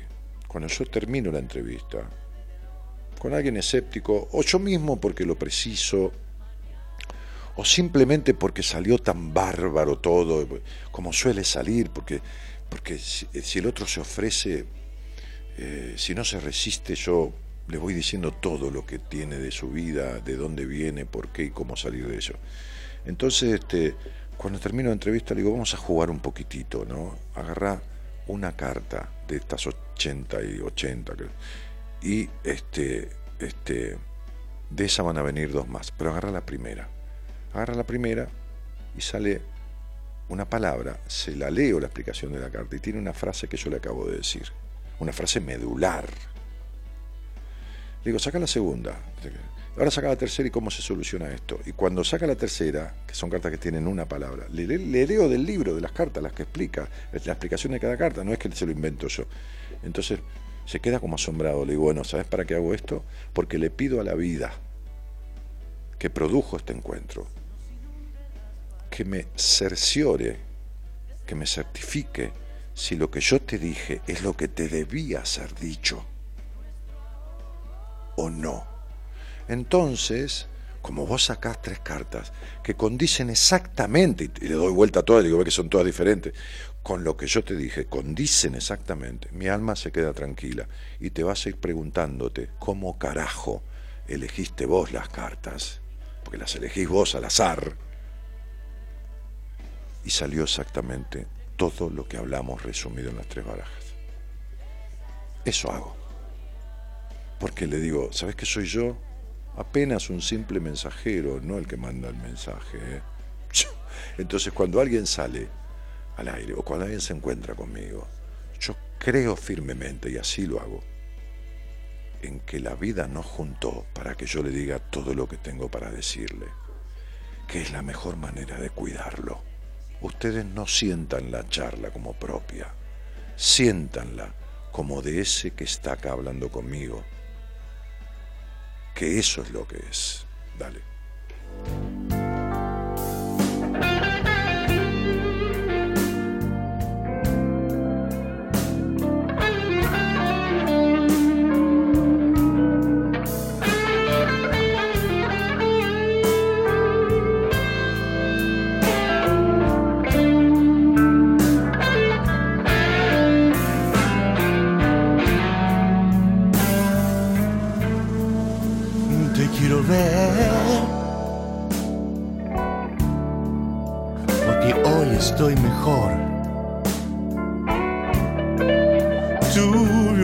Complicado, pero ya se fue el dolor. El problema no es con otros. Uh. el problema fue en mi corazón. El problema no es con otros, el problema fue con mi corazón, en mi corazón. Ahí va siento culpable. Lindo blue para acompañarlo al piano. Me encanta. Me siento inseguro.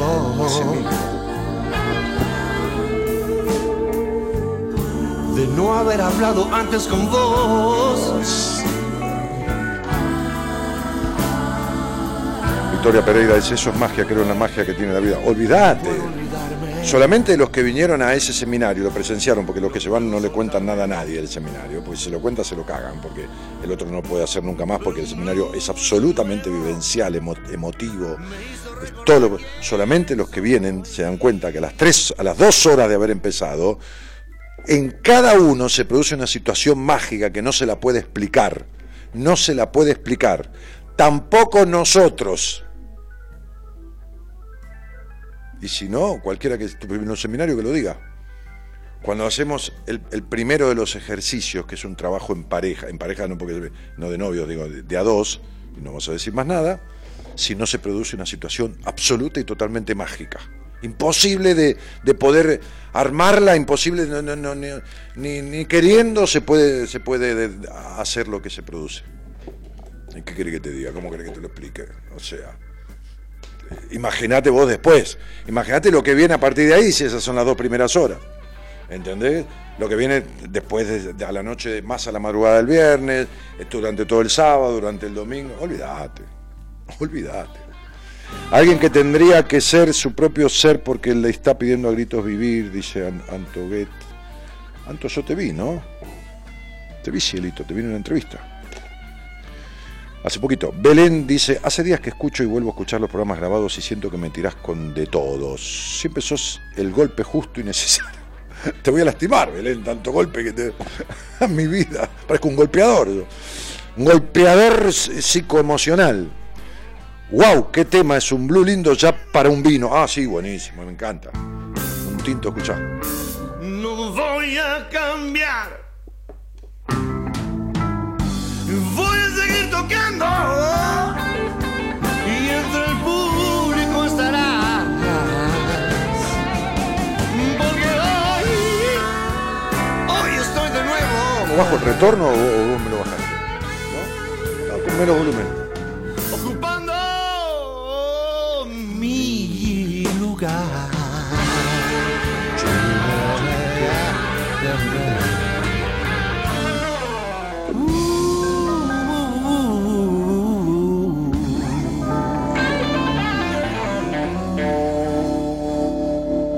Igual me gusta el piano en el blue, ¿eh? Me gusta el teclado en el blue. Para zapar en el teclado en el blue es copado un teclado. El bajo, la primera guitarra, pero el teclado. Bueno. ¿Quién está allí del otro lado, así escondidito? Hola. Hola. Hola. ¿Cómo te va? Hola, ¿Cómo te va? hola Dani, ¿Cómo estás? hola. Bien, vos, muy nerviosa estoy. Nada, tranquila. Muy, muy, muy. Es otra charla. es otro. No, despacito. Mira, no hablamos nada de lo que vos no quieras. Si yo te prometo, de lo que vos no quieras, no hablamos. Si vos querés, sí. chau, Dani, no hablo más. Listo, chau, corta, listo, está. ¿Eh? Así que tranquila. Che, Paulita, ¿de dónde sos? Eh, de Escobar. Te voy a hacer una pregunta porque no me queda claro acá. Es el 15 el primer número, ¿no? Es el 15. De Sí, es el Escobar. 15. Qué lindo Escobar. Divino Escobar. Sí, hace rato que no, sí, hace rato que no voy. Hace como un año fui. Este, hay un country ahí que muy lindo. un médico amigo mío tiene una casa y fui ahí a, a- me quedé a dormir con mi mujer y, y estaba él, por supuesto, cenamos juntos ahí en la noche, qué sé yo. Este, el doctor Huguito Francetti que vino al programa hace un tiempo. Che, y, y, Sí, y-. ¿y naciste allí o, o qué onda? Eh, no, nací en Capital, eh, en Palermo, de Mm. casualidad, pero sí, toda la vida viví por la zona. Mira, ¿qué pasó? Mamá estaba paseando por Palermo tomando un drink y no, parió la ahí. so- no, no, por, por la obra social que tenía en ese entonces, Ah, está- eh, está buenísimo. bueno, llegamos hasta ahí. ¿Cómo llegamos a los 36 años? No quiero decir cómo llegamos como fórmula para vivir, digo, en el sentido No. del, del cuerpo, sino ¿cómo, cómo estás a esta edad tuya? ¿Cómo, cómo de- describirías, no definirías, porque eso no se puede definir, la vida es así, viste, como dinámica. ¿Cómo describirías? Estoy- Dani, llegué a los 36 años y en realidad tal cosa y tal otra y tal otra en, en unas palabras, ¿no? Eh, creo que llegué como pude, Sí, mi amor. con claro. mucha eh, con mucha garra, eh, con ganas de, de en algún momento cumplir mis sueños. Ah, bueno, nada, Espera, espera ahí, que- espera, espera ahí, a- Sí. hacemos un paréntesis, después seguí si querés. ¿Y cuáles serían? Para que no te pierdas, ¿no? Esto, eh, eh, divino, ¿no? mis sueños. Sí. Eh, yo canto, me gusta mucho cantar. Eh, siempre decía ser viajera y andar viajando por ahí, eh, cosa que nunca hice hasta ahora. mm, Cantar sí, pero viajar no. mm. Y básicamente otro de mis sueños es formar una familia, que de hecho creo que la tengo, pero no la tengo como quisiera. Como creo que la tengo, pero no la tengo como quisiera. A ver, O no. sea, a ver, tengo una pareja, Mm. tengo un hijo, que es lo más hermoso que la vida me pudo dar, eh, pero no está sacando obviamente a mi hijo, ¿no? En lo que respecta a pareja, es una pareja completamente atípica porque no vamos ni para atrás ni para adelante. Mm. Estamos, Ah, nada más. Entonces, Y justamente ese es el motivo que me encuentra hoy acá. Eh, siento que hace un tiempo bastante largo estoy como queriendo salir de esa burbuja en la que me encuentro, sin, porque es como una burbuja en la cual no resuelvo nada. no, no te encontrás, te metiste. Y vos querés ¿Cómo? estar. No te encontrás en esa burbuja, te metiste vos y vos te dejás a vos misma metida ahí adentro y no te sacás. Porque no, no, no puede ser. Ah, oh, me encuentro en esta relación, ¿qué hago aquí? ¿Qué pasó? ¿Dónde estoy? ¿Quién soy? No, estoy donde quiero estar. No, Dani, no quiero. Sí, porque lo que uno quiere es lo que hace, no lo que dice. ¿No ves que quisiste viajar y no viajaste, que hiciste esto y no lo hiciste, y que hiciste, querés salir y no salir? Lo que uno quiere es lo que hace, ¿eh? no hay atenuante. No, todo lo demás es, es todo chamullo, ¿no? Yo, vos, quien sea, no se trata de... ¿eh? Es decir, la verdad es la realidad y la realidad es lo que hago, ¿no? Entonces sería, eh, si yo quiero, este, qué sé yo qué, este, eh, eh, adelgazar y vivo comiendo, tendré que ir a ver especialistas, todo lo que quiera, pero tendré que modificar mi forma de la ingesta, porque si no, no quiero adelgazar. ¿Está? Sí. Entonces, si hay algo que no se puede hacer con vos en la vida, Paula, es discutir. ¿Me escuchaste? Porque lo, No, perdón. que lo que no se puede hacer con vos en la vida, si algo que sería al pedo, es discutir. Sí. Porque tenés una discusión eterna. Tu vida es un capricho. Tu vida es un capricho, una demanda, una discusión, una disputa, una búsqueda de- de- de- de colores azules, pretendiendo que el azul provenga del rojo o del negro. O sea, vos te sentás frente a un color rojo y le discutís para que sea azul y querés que sea azul. ¿Entendés? Y venís y te sentás frente a un negro y querés que sea blanco y te quedás 20 años esperando que sea blanco, pedazo de boluda. ¿O no ves que hay uno que es blanco directamente? ¿Para qué mierda perdés el tiempo? En, mirá los años que tardó este, ¿cómo se llama? El- Michael Jackson, los años que tardó para ser blanco y no terminó siéndolo nunca. Sí. Bueno, esta es tu vida. Tu vida es una pérdida de energía. Mira, me hiciste acordar una, una preciosa piba que tuve de paciente durante cinco o seis meses, que vive en Inglaterra eh, y que estaba, bueno, infructuosamente dentro de lo suyo y el trabajo que hacía y todo lo más, cantante ella, y, y- y aparte, bueno, laburaba también, este, de un laburo, ¿no? Este, hacía tres años en la producción de un disco de ella, que nunca terminaba, por supuesto, por esta traición a sí misma, que es lo mismo que vos hacés y todo lo demás. Bueno, eh, su madre eh, y su padre, donde justamente ella se contagió, en el lugar donde se contagió, no, no de ninguna enfermedad física, digo, donde uno se contagia es en el lugar donde nació, se contagia de ciertas cosas, ¿no? Que, muy buenas y otras no buenas y otras Sí. por ahí malas y otras horribles, ¿no? Bien. El lugar donde ella volvió a la casa, porque vino a Buenos Aires, eh, se daba la posibilidad, y vino a Buenos Aires, visitó a la madre y se vino a un seminario. Bueno, 20 días después, un mes después del seminario, más o menos a veces yo empiezo, meto un seminario con un paciente, no, no con todo, porque el seminario nuestro vienen 100 personas por año, 120, o sea, acá, hay miles de oyentes, pero bueno, cuando elegimos a alguien, bueno, este, bueno, ya terminó el disco, por supuesto. Ya, ya le di el alta, después terminó el disco, después.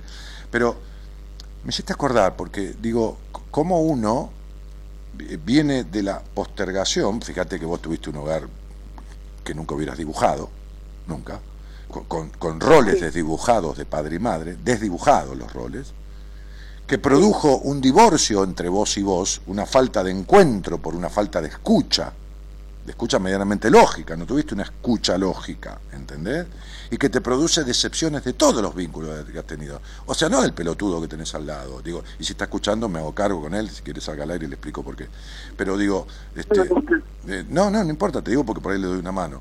Entonces digo, porque la, mejor manera de dejar de ser pelotudo es empezar por admitirlo, porque si no empiezas por admitirlo es como, como el boludo, el boludo nunca se cura porque no sabe, no acepta que es boludo. Si alguien que no acepta que es boludo es el boludo, como el psicópata. Sí. Entonces es incurable un boludo. Entonces este, me decía mi psicoanalista un día, mire, yo tomo un neurótico como usted, fóbico, tomo un, psi- un psicótico, un, psico, un, un- un esto, ¿no? porque era psiquiatra encima de él y psicoanalista, lo único que no tomo es un boludo, porque no tiene cura. Entonces, este hogar te produjo una disociación emocional, no una disociación patológica, porque eso es una, una esquizofrenia, ¿no? Pero una disociación emocional donde vos quedaste separada de vos misma, no pudiéndote escuchar. ¿Por qué no te escuchaste? Porque nadie te escuchó. Entonces el mandato es no serás escuchada. Entonces vos obedeces y no me escucho. Eh, quiero blanco, me quedo con negro, quiero viajar y me quedo adentro, quiero cantar y me lo meto en el culo, porque canto eh, eh, más en el baño que en cualquier lado, y acá estoy. Soy la vuelta eterna, soy la traición eterna, porque como me crié en la traición de la falta de sano amparo, de sana habilitación, entonces vivo en la traición de no habilitarme y me quedo con lo que me impide. ¿Se entiende? Entonces ponete que nos conocemos nosotros, vamos a tomar algo, que sé yo, nos ponemos de novio, pareja, qué sé yo, no importa. Bien, y entonces vos sos vos. Entonces yo digo, ah, quisiste viajar siempre, ¿por qué no vas? No, porque, bueno, arranca, empezó, ¿no? Ya hace, dos, tres meses que salimos, imagínate, ya hace una eternidad. Bien, entonces, este, este, yo propicio que arranques, propicio que te vayas, pero, no me querés, sí, como no te voy a querer. Por eso te estoy diciendo que hagas tu camino y tu... Si te, si te quisiera mal, te impediría que te vayas, ¿entendés? Sí. El amor acompaña al otro a ser sí mismo, sin dejar de ser uno. Ahora, si yo te propongo no irte porque te quiero y tengo un sentimiento por vos, entonces soy yo y me cago en vos. Sí. Pero si te propongo irte, no me cago en mí. Soy leal a lo que sé que uno tiene que respetar, porque si no, no será respetado tampoco en sus deseos. Si no respeta el deseo del otro. En vez vos no te quedás ni por el tipo que salí, ni por nada. Te quedás para prohibirte el deseo y no acompañarte como no te acompañó nadie en tu historia de infancia y de crecimiento. Sí. Por eso, por eso tus amores fueron todos desafortunados, todos. El de ahora, el de antes, el primero, todos. Todos. Em, lo que más me preocupa de todo esto es, yo siento que, le digo a mi hijo y le digo hablando siempre de, un montón de cosas hermosas que, no predico con el ejemplo. No, pero tu hijo ya tiene la cabeza jodida, ¿no? Dejando, no, no quieras arreglarlo. Ya está. Ya está, ya le diste la teta. Ya lo bañaste y le pasaste crema en la cola cuando tenía paspada. Ya le transferiste tu energía. Ya tomó él desde lo intrauterino y desde los primeros 7, 8, 10 años de vida, las cosas que energéticamente una madre melancólica como vos le podía pasar. Dejalo, no, no hay problema, no, no, ya está. Algún día buscará un Daniel Martínez, un José Pérez, y tendrá que arreglar, igual que vos, igual que yo, igual que Messi, que Obama, que Gerardo, que Comito, que qué sé yo, que en carajo, lo que queda pendiente, porque no hay padre perfecto. Así que deja de preocuparte al pedo, pues ya está hecha la cagada. ¿Se entiende? Sí, es que eso es lo que me mata, no saber qué hacer con él. Si vos no sabes lo que hacer, pero ¿cómo vas, a saber, ¿cómo vas a saber lo que hacer con tu, con tu hijo si no sabes lo que hacer con tu vida? ¿Vos me estás jodiendo? Pero vos me estás jodiendo, me estás jodiendo, ¿no?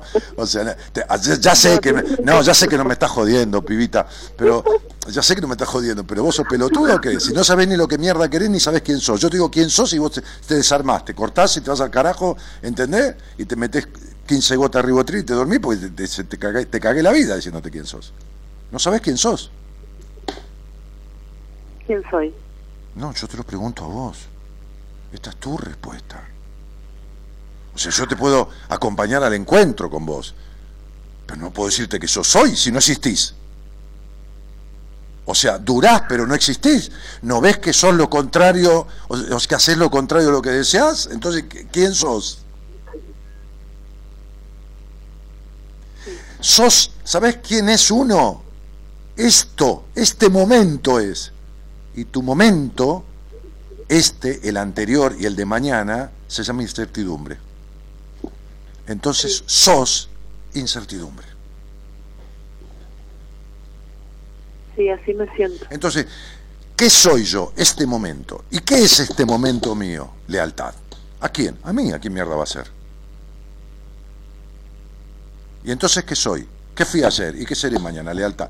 ¿Cómo? Bueno, mañana justo un poco, discuto con mi mina, porque digo, pará, pará un poquitito, porque yo a mí me parece que esto no está bien, porque esto por otro, porque, eh, ¿entendés? Ah, me equivoqué. O no, perdoname, pero me equivoqué, mirá. Este, te, regalé dos mil pesos para comprarte un jean, devuélvemelo. Porque no estoy siendo leal a mí, qué sé yo. Cualquier cosa, estoy diciendo cualquier cosa, ¿eh? Pero, eh, pero, pero vos no sos leal a vos. ¿Por qué? Porque quien no sabe lo que quiere no, no puede ser leal nunca. Si vos estás con, Yo- arma una familia, la familia es uno. A ver, cuando vos comes, come toda tu familia. Tenés un hijo que no es tuyo. Vino a partir de la vida, vino a través de tu canal de parto, no es tuyo. Los hijos no son de uno. ¿Está? Bien, ok. Vos lo sentís como tal porque tomaste ese chico toda la ternura que no tuviste en tu vida, con lo cual ya el pibe tiene bastante problema por esta absorción que la madre hizo. Entonces dejá al pibe. Dejá. Cuanto más lo quieras arreglar, más la vas a cagar. Tratá de darle una madre que viva en bienestar, no una madre melancólica, voltera, traidora de sí misma. Tratá de, tratá de, de, que esa energía circule un poco para el hijo y en algún momento te sentarás hablándole, tomando un café, pidiendo perdón o disculpas por lo que no pudiste hacer para él, porque no lo pudiste hacer por vos, y dándole la libertad en la vida. Diciéndole, como dijo la madre Facundo Cabral, dos regalos te hice en esta vida. Una fue la vida, cuando te traje a este mundo. Y el segundo regalo es la libertad que te la doy ahora. Se lo dijo a los nueve años. Entonces, esto es lo único que tiene que dar una madre. La vida y la libertad. Y es lo que generalmente menos pasa. Entonces, flaca, vos tenés un, mo- un montón de jugadores para jugar el partido de la vida. Y tenés el arquero jugando de 11, el 11 jugando de 4, el técnico alcanzando el agua, el aguatero de técnico. Y entonces tenés todo el equipo mal utilizado. Porque sos una curiosa del carajo, sos una tipa con, que viniste con el don de la palabra, la sociabilidad a esta vida, este, todo, todo al pedo. ¿Entendés? Todo al pedo. Te- Yo sé todos los jugadores que tenés. Yo sé todos los jugadores que tenés. ¿Entendés? El don de maternalizar, no de parir, de maternalizar, de dar, y, y de lo pedagógico, serías una excelente profesora de canto, sería- pero bueno, todos estos dones no están transitados, porque te falta talento. El talento es la capacidad de transitar un don. Vos tenés los dones, tenés huevo y comes cáscara. ¿Por qué? Porque el abandono emocional, la disociación, la, la no escucha formaron parte de tu crianza y entonces nunca reparaste eso y entonces seguís haciendo lo mismo. ¿No es que te quedás al lado de un pelotudo a esperar que cambie? Sí, tal cual. tal cual, por favor, dijiste la palabra justa. Estoy hace ocho años con un pelotudo esperando que cambie. No, pero quien está con un pelotudo es pelotudo. Esto es lo lamentable. ¿O vos te crees que te salvás? Si yo estoy, si yo estoy, pero si yo estoy en una guarida o en una casa en donde todos son narcotraficantes y veo que viven, viene gente y tranza y, y lleva merca y lleva esto y lleva crack y lleva lo otro y yo vivo ahí, como ahí con ellos, de la comida que compran y todo demás. ¿Qué soy? ¿Soy cómplice o no soy cómplice? Y bueno, vos sos una pelotuda. Sí, sí, sí, lógico. ¿Qué, qué, qué- de qué- qué te exceptúa? ¿De qué te crees exceptuar? Sos, sos cómplice. Lógico. Sos cómplice de un pelotudo, por lo tanto un cómplice de un pelotudo tiene que ser un pelotudo, es otro pelotudo. No, no, no hay. El cómplice de un ladrón es otro ladrón. ¿Qué mierda va a ser? Es que yo siento que siempre me quedé para, Sí. justamente por esto que decís del abandono, que Mm. lo tuve sí en mi vida, Sí, claro. yo siento que, que, que me sigo, me quedé Mm. haciendo que perdonaba, porque no perdonaba un carajo a este pelotudo, eh, siento que me quedé para darle ¿Qué? a mi hijo una familia. ¿Qué pretexto, hijo de puta? ¿Qué pretexto de perversa? Un día estaba en, Radio América, entonces una mina al aire, como vos, ¿no? Y entonces tenía dos hijos, uno de cinco años y otro de tres, creo. Entonces, hace año 2004. Entonces sale al aire, empieza a hablar y le digo, este, no, Dani, porque me, me llevo tan mal con este hombre, qué sé yo, que es el padre de mis hijos. O sea, empieza con él, el padre de mis hijos, no es mi marido, no. pero vive con él, coge con él, todo, pero no es el marido, no es nada, es el padre de los hijos. Bueno, fenómeno. Entonces se la dejó pasar.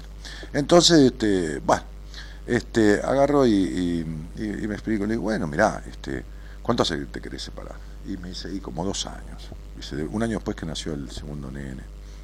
Ajá. Bueno, no querés. Me dice, sí, sí, quiero. No, no querés, porque lo que uno quiere es lo que hace. Yo quiero helado de crema, voy a comprar helado de crema. ¿Qué quiere que te diga? Y si no tengo helado de crema, la mierda con las ganas de helado de crema. Comeré medio alfajor que tengo en casa y algo dulce. Entonces lo que hay está bien. Lo que hay está bien. Entonces me dice, no, no, no, no, pero no, no es por eso, no, yo no me separo por mis hijos. ¿Cómo por eso? No, para que mis hijos tengan un padre. Ah, claro, y lo criás en el desamor.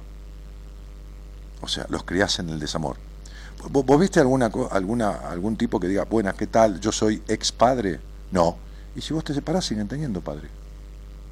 Le dije. Y quedó tildada, ¿no? Y tienen madre. Ahora tienen madre que no está en el desamor viviendo con un tipo que está viviendo también el desamor y el chico absorbiendo desamor. Bueno, no importa, terminó la conversación. Pasan tres años. Me llama un día una mina al aire.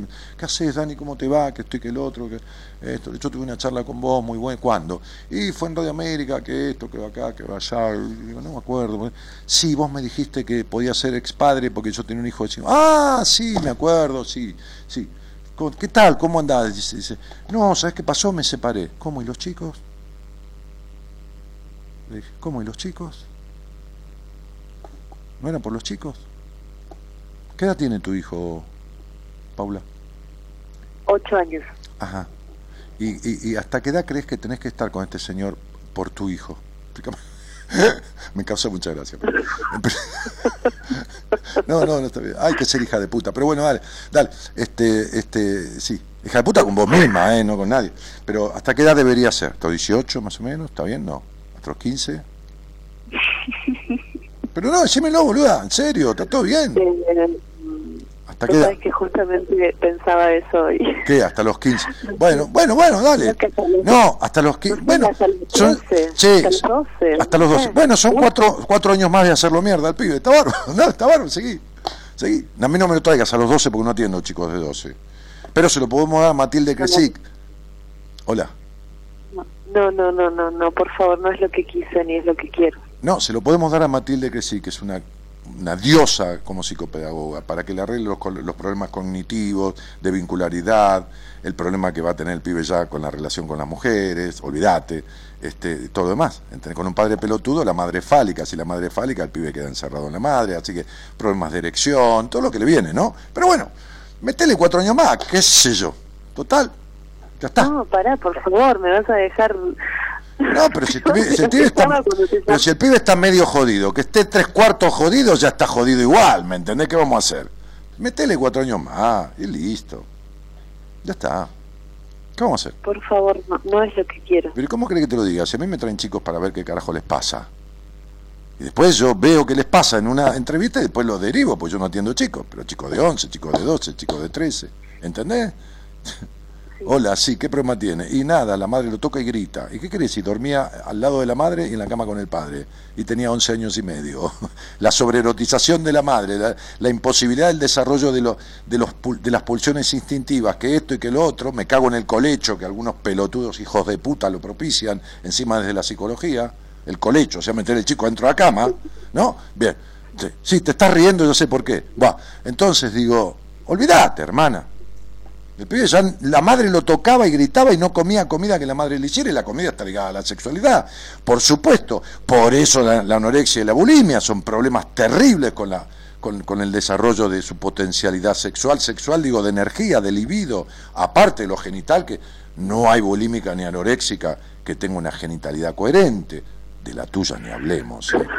Mejor ni me meto porque lo tuyo. Entonces digo, eh, tu vida es una eterna disputa disputa, no por lo puta, digo, de hembra, sino por la, la, pelea constante que tenés como misma entre libertad y compromiso. Querés estar sin ningún tipo, pero no podés soltar que tenés. Te gustaría estar solo y viajando, pero vivís de paja y fantamental todo el tiempo pensando en lo mismo y sin hacerlo. Y entonces, ¿de qué, entonces, ¿qué carajo? Pobre pibe, pero pobre pibe. Dale cuatro años más de mierda, qué sé yo, después decir. Claro, se sienta conmigo el tipo, pone la 18, 20 y dice, ¿cómo la odio a mi madre?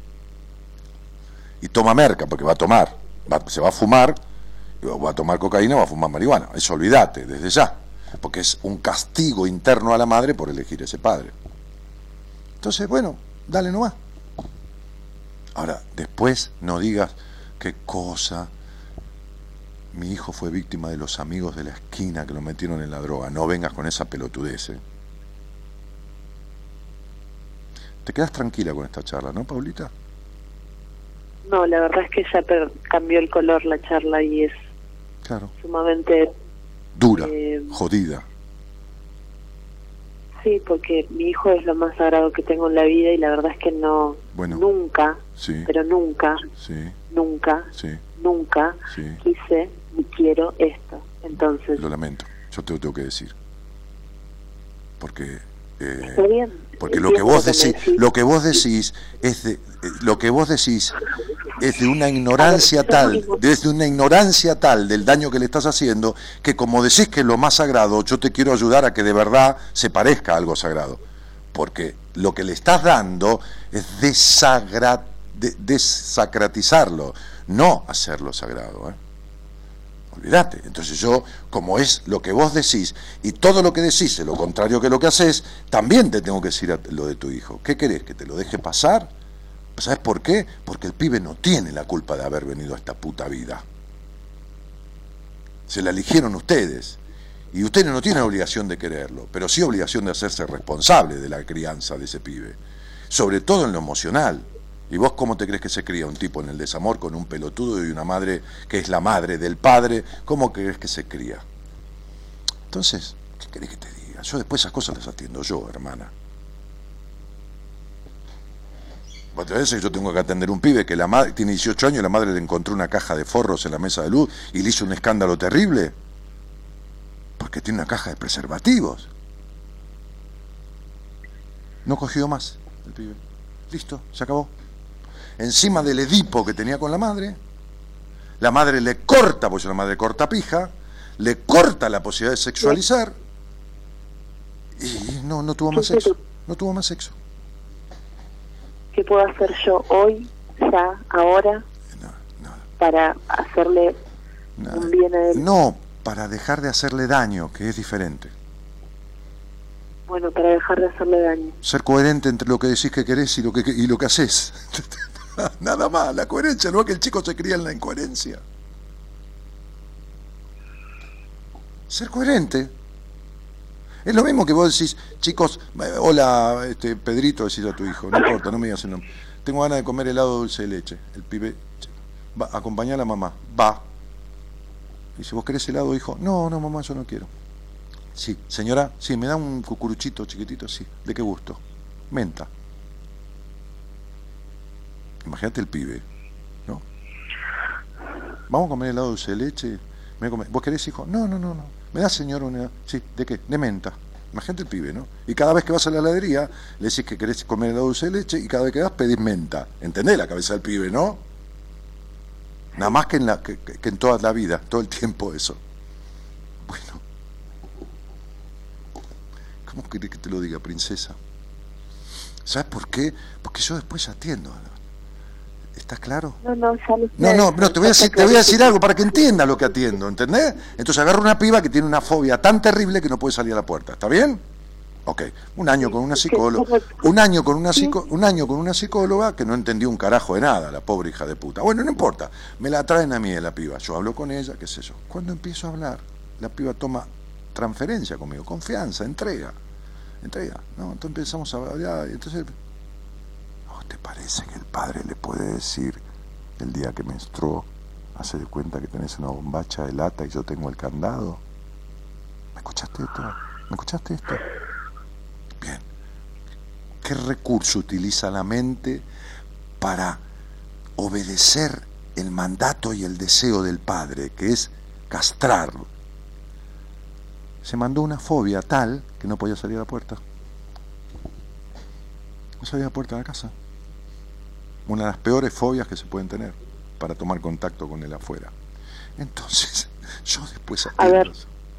Sí, sí. ¿Está claro? De todo lo que me estás diciendo, lo único que me está como ya erizando la piel es lo que me estás diciendo de él. Es como que siento que va más allá de lo que yo sienta adentro. Pero vos, lo que me estás Pero, diciendo de lo escúchame, Paula, él- escúchame, Paula. Si yo te estoy diciendo que todos tus amores fueron desafortunados, que el hogar fue disociador, que tus padres fueron en roles desdibujados, que esto y que lo otro, ¿de dónde te crees que sale lo tuyo? Si te digo la capacidad de discutir que tenés, que sos intolerante con el tema de la demanda y la discusión constante, ¿de dónde te, vos te crees que naciste así? ¿Vos te crees que los enojos que vos tenés que del momento para el otro te gana de romperle la cabeza a un botellazo a alguien? Vos sabés que te pasa eso. ¿Vos, te, ¿Vos naciste así o te hiciste así en los vínculos primarios? Bien, te hiciste así. ¿Y qué te crees que le va a pasar a tu hijo en el medio de esa supuesta familia? ¿Qué crees que le pase? ¿Que le pase algo diferente a lo que te pasó a vos? No, él va a explotar por el lado. ¿Sabes qué es la, base de la adicción a la, a la sustancia? Un padre desdibujado y y la búsqueda de castigar a la madre adentro de uno por haber elegido a ese padre. Esa es la definición de un adicto. Bien, ahora, ¿qué querés que le pase? ¿Por qué le va a pasar algo diferente a vos? Digo, no lo mismo, ¿por qué no va a disociarse emocionalmente y a tener conflictos fuertísimos vinculares y todo mal, pibe? ¿Por qué? ¿Por qué? ¿Qué gran cuestión hogareña dentro de lo lógico tiene? Ninguna. ¿Tiene una madre feliz? No. ¿Tiene un padre que ocupa el lugar de hombre de la madre, digamos, energéticamente? No, tampoco. ¿Tiene una madre, eh, digamos, este, eh, eh, libre, en el buen sentido de la palabra, con una energía que despide sana libertad? No, menos. ¿Tiene una madre bien sexuada? No, tampoco. ¿Y qué, lo, lo que el pibe absorbe, la personalidad se forma por lo que uno absorbe, no por lo que le dicen. Mentira. Esto es ciencia, no lo estoy diciendo, se estudia la materia personalidad en psicología. ¿Y entonces qué, te crees que absorbió, princesa? Entonces ve por la vida y fíjate qué vas a hacer con todo esto. Te llevas un paquetito divino para desarmar. Entonces, ¿qué es lo primero que puedo hacer? Nada, sé coherente, nada más. Empezar la, la coherencia. Si vas a tomar la dulce de leche, pide dulce de leche. Eso significa que si elijo quedarme con este pelotudo, lo elija como un pelotudo. Eh, no sé qué significa. Vos ahora quedate pensando. Tenés que sacar tu... Algún día tenés que crecer. Porque cuando eras chica fuiste grande y ahora que sos grande sos aniñada. Todo el tiempo aniñada. Sí. Sí, claro. Yo ya lo sé. Lo único que hice, princesa, es ayudar a que te enteres. Deja de mentirte, amor. ¿Ok? ¿Está bien? Me queda un minuto de programa, me tengo que ir, te mando un beso. Chao, gracias. Chao, de nada.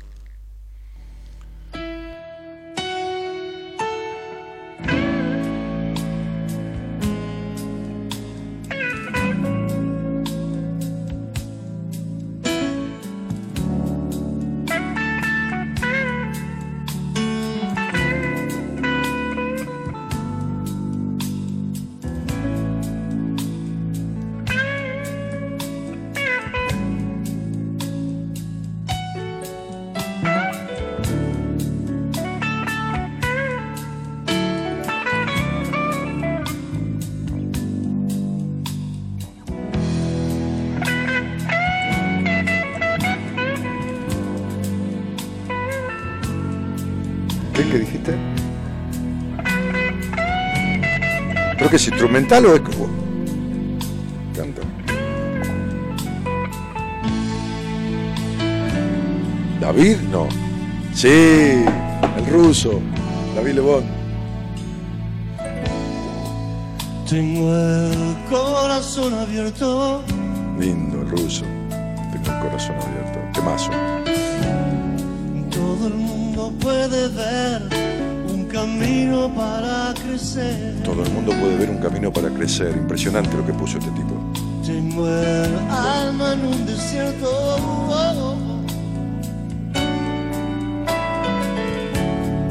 Todo el mundo puede ver un camino para correr. Para joder. Todo el mundo dice que mi amor es en vano.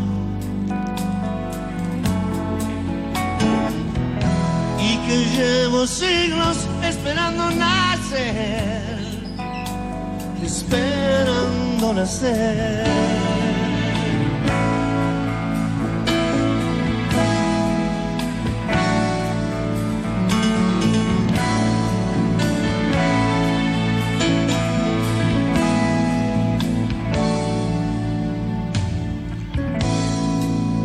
Yo te he visto en el pasado un padre desdibujado y una necesidad de castigar a la madre por haber elegido a ese padre. El concepto de adicción. Tremendo. Anto, encantado de que te sirva, cielito. ¿Qué esperas ahí al costado del camino? No escuchas esta canción, todo el mundo te quiere ver. La esperanza de encontrar un sonido y un amor tan grande que te pueda mover. Por Dios, escúchame. Es bárbaro el tema, ¿eh? ¿Cómo se llama? ¿Cómo se llama? ¿Eh? Esperando nacer. Ah, Temazo.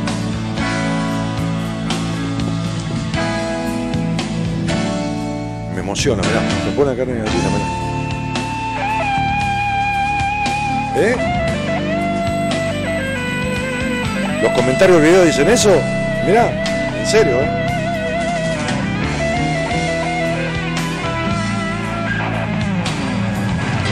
Aparte el ruso toca. Grosso. Bello programa el de hoy, dice Marta y Cecilia. Natalia Nareto, Cristóforo dice, y es el único que siempre vuelvo. No sé a qué se refiere cielo. Qué linda madrugada, disfruté mucho este programa. Gracias, Master. Bendiciones para tu vida, dice Karina. Igualmente, mujer. De la gente su manual y de las cosas que nunca fueron. La gente, su manual y las cosas que nunca fueron. Para Paulita es esto. Anita Baker dice, estoy colifa. Tenemos esta sensación de que el tiempo se echó a perder. Sos un tsunami, dice Gaby. ¿Sabes qué pasa, Gaby? Me duele que alguien como vos, por ejemplo, no lo estoy diciendo por vos, desperdicie la vida, que alguien como esta piba se equivoque creyendo que su hijo es lo más sagrado. Y no dudo que ella crea que es así. Lo que pasa es que lo que produce es todo lo contrario.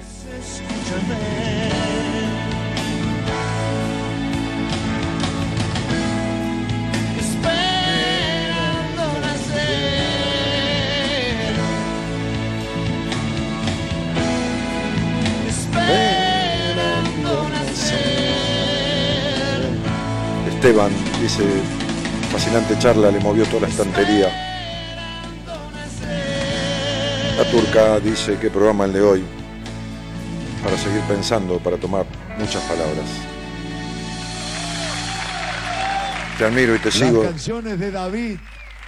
Te escucho de Estados Unidos y espero pronto mi entrevista, dice Belén Medina. Belu, nos vemos. Ayer, ayer hablé con Néstor, ayer o antes de ayer, le mando un saludo, que me vio hace algunos años atrás, este, en plena separación. Él vive en Estados Unidos. Este, y, bueno, nada, hablamos de un tema que lo, trajo a mí de vuelta. eh, este, y quedamos en hacer un proceso que estimo que no va a durar más que un mes, un mes y medio, dos meses. Y se va a venir a Buenos Aires en septiembre, casi seguro, si no es septiembre, es diciembre, este, este, a hacer este, el seminario. Eh, porque creo que es este, la, la- con un acompañamiento que yo voy a hacer durante 30 días, 40 días, para mover algunas piezas del tablero de su cabeza, eh, le va a servir. Vive en Estados Unidos, sí. Este, em, yo le contaba de un muchacho Antonio, que, que lo recuerdo ahora, este, que vino también desde Miami. Él tiene un, un, como un, ¿cómo son los, micros que son boliches bailables, viste? Pero en Miami, viste, no como de acá, una cosa más, más un poco más grosa. Antonio, le mando un saludo, a lo mejor este, vino desde Miami también a, hace un par de años a hacer ese seminario. Es un muy lindo trabajo. Este, desarmó algunas cosas que estaban que, que estaban mal, va, que lo tenían mal. ¿Cuánto se aprende? Si viviera en tu país, tomaría todos tus cursos, dice Ma- Marti Cecilia. No hace falta que vivas en mi país, no sé de dónde sos. Ah, Guayaquil. Este, no sé qué cursos. Si es el de numerología, está ahí en 12 clases, todo grabado, filmado, con todas las preguntas necesarias y las respuestas. Si es ser paciente mío o nuestro, atendemos gente de diferentes pa- países del mundo. Lo único que te queda es un seminario, que es buenísimo, pero no es imprescindible tampoco. A veces sustituye meses de- enteros de terapia ese seminario, meses, meses, largos meses de terapia, por eso a veces uno mete a un paciente en él. Así que este, escapate como puedas, pero no te mientas. no hay casi nada que no puedas hacer de lo que yo o nosotros tenemos o proponemos. Gaby Medero dice esperando nacer, ahora a mis 43 años. Gerardo Subirana.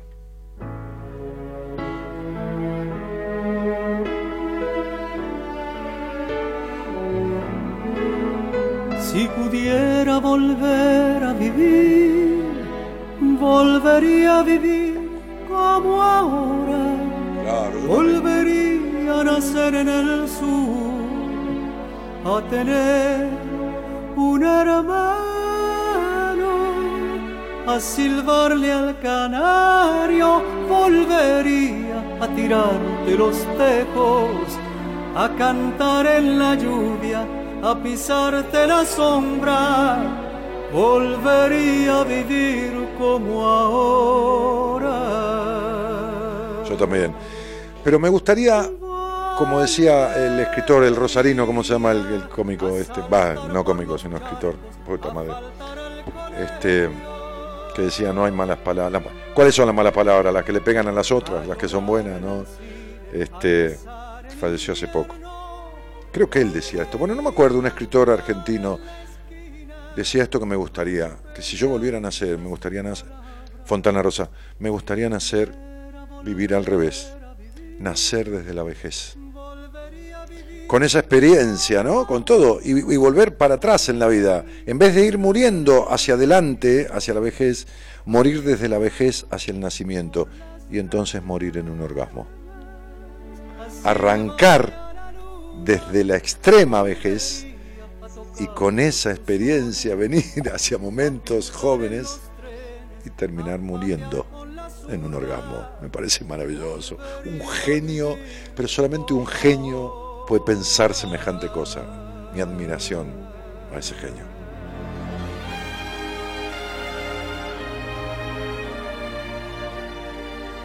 Sí, gracias, Cari Fontana Rosa. Parecía Jairo, dice. ¿Eh? Sí, es Jairo, sí. No, pero dice, parecía Jairo, dice aquí Marta. Eh, felicitaciones, señor musicalizador. Ha sido usted muy preciso. Por Dios, Dani, dice Esther. Por Dios, no me hagas que me haces acordar a ese orangután que tuvimos de presidente. Yo desde que te escucho empecé a vivir bien. Vivo viajando y decidí hacer lo que quería. Bueno, llévame en algún viaje, loca. Al final, ¿qué me llevo yo de todo esto? ¿Eh, Belencita? ¿Qué, qué, qué, hago yo? Me quedo afuera de todo esto. Al final, sos un genio, me encantaría conocerte, soy de Chaco. Bueno, conoceme. Sacate las ganas. ¿Qué problema hay? Este. Volvería a vivir como ahora. Esteban Lobos, dice hola Dani.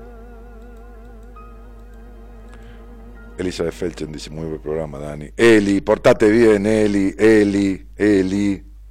Mm, Que me hiciste enojar un poco hoy cuando hablamos a la tarde. Este. Vamos que te quiero exitosa en tu terapia. Conmigo. ¿Eh? A vos exitosa, no te estoy pidiendo éxito para mí, te pidiendo éxito para vos. Linda camisa, Dani, ¿cuántas estaciones de radio enganchás con esa cosa? Está bien. Víctor Hugo Lovino dice, gracias Dani, siempre aprendemos con vos. Yo aprendo con ustedes también, chicos, ¿qué te pasa?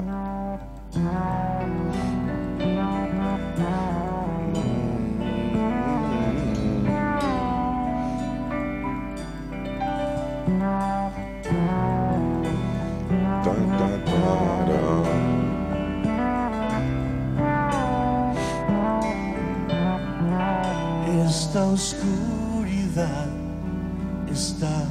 noche de perros, Yamile Lara dice, excelente Daniel, gracias por abrirnos la mente y a varios. soledad que pronto te va a matar.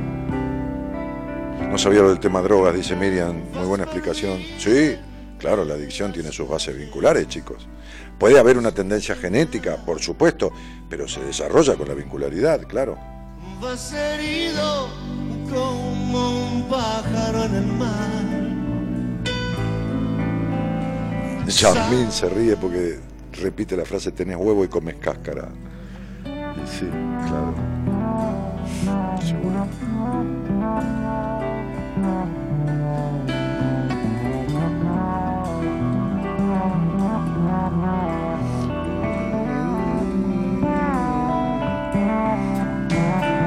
Marta Le Edward dice, tengo un lío en la cabeza total. Mira, cuando vi tu foto, te lo juro que lo supuse, ¿eh? Pero bueno, a veces yo no arriesgo tanto por la foto, ¿no? Pero, mm. Yasmín Ledema dice, todos no, Fabi, yo estoy en tratamiento con Dani y aún así no es fácil tampoco, imposible. Bueno, están dialogando. Entre los autos. Todos creemos que en una charla, ah, dijo Fabián, por radio arreglar todo el quilombo de años. Sí, ojalá yo pudiera, chicos. Te lo juro, ojalá yo pudiera. No, tengo manera. Estaría loco, sería un estafador si dijera eso, ¿no? Bastante rápido que vamos haciendo transformaciones con los pacientes en pocos meses, ¿no? Bueno, Yasmín está ahí, lo sabe. Este, pero incluso es una colega, es una profesional, es una psicóloga, una licenciada en psicología y es muy cuidadora de sus pacientes. Y bueno, tiene conflictos como todo el mundo, ¿no? Porque a veces la vida, eh, no- no- uno no tiene todas las respuestas, se presentan cosas que lo conflictúan a uno. Por más psicólogo, por más médico, por más esto, por más lo que carajo sea. Y bueno.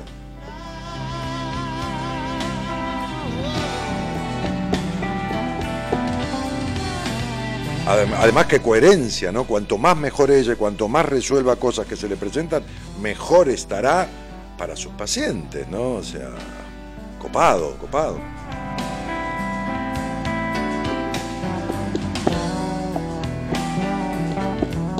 Nos regaló unos minutitos, Subirana, se va este tema y nos vamos. Ha sido una noche divina, reveladora, digo, así sirve, chicos, si no nos sirve un carajo, ¿entendés?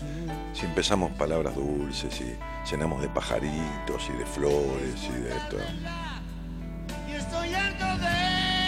Si vos arrancás una comida en un restaurante y le pedís un flan mixto doble, cagaste, no comes más nada, te relajó el estómago, tanta dulzura, mm, no sirve. No estás ciego si Preguntale a Yasmín la dulzura que hay, y es una, es una profesional de la psicología con 25 años de trayectoria, la dulzura que hay en un seminario, el cuidado que hay, la emotividad que hay, el, el equipo, lo que cuida como si fueran bebés a todos. Preguntale, acá hay cagada pedo porque tenemos un ratito, ¿viste? Allá tenemos tres días, la cosa va tranqui, va decantando sola, cada uno se da cuenta solo, no hace falta, ¿eh? solamente la guía nuestra.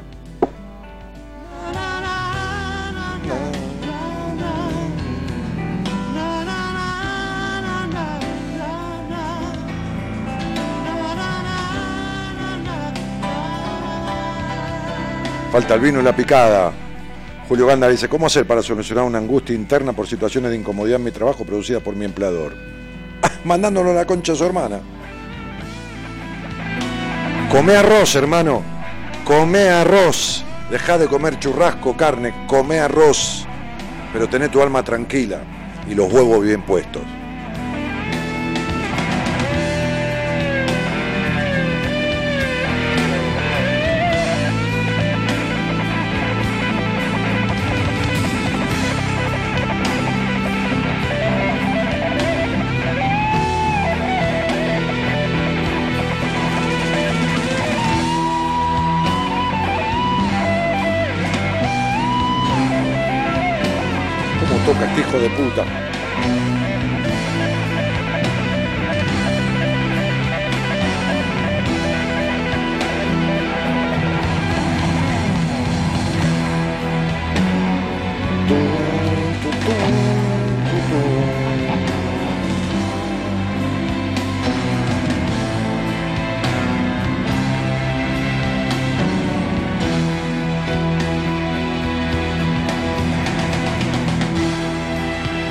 Presentes desde Salta, hermoso volver a escucharte, dice Melisa Díaz y Liliana Guida, dice gracias Dani por estar ahí. Igualmente a vos, flaca, si no como en cuernos hago el programa.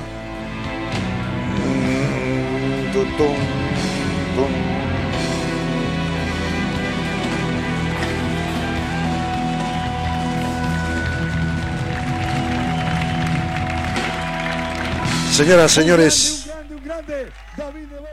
Qué grande, Y después de 26 años y un par de meses que hago este, buenas compañías cada noche, a veces vengo cansado, como vine hoy, este, de laburar durante el día y cenar con el, con el viejo Rosales, como le digo yo, el viejo, él me dice chiquitín, que, forma parte de este equipo, un notorio psiquiatra, psicoanalista internacionalmente reconocido. Este, y, y- y llegué, y no tomé, no quise tomar vino ni agua, estaba palmado, pero hay una energía que es la energía del disfrute, que está latente y dispuesta siempre cuando uno quiere tomar cuenta de ella, echar mano de ella. Y entonces cuando me siento acá, que eh, tiene que ver con mi vocación más que mi profesión, este, esa energía aflora, se renueva, eh, pide pista para salir. Esto es la vida. eh, y lo único que me jode de ella es la muerte. Ya no le tengo más miedo como cuando tenía ataques de pánico, le tengo bronca, porque me caga toda esta posibilidad de disfrutar y sentir y de enojarme y de putear y de acariciar y de, de lo que sexualizar y de tener orgasmos emocionales cuando se me llenan los ojos de lágrimas en una en un taller o en la conducción de un seminario que veo emocionarse a la gente que lo toma este la muerte haga todo eso. Pero bueno por eso hay que vivir intensamente.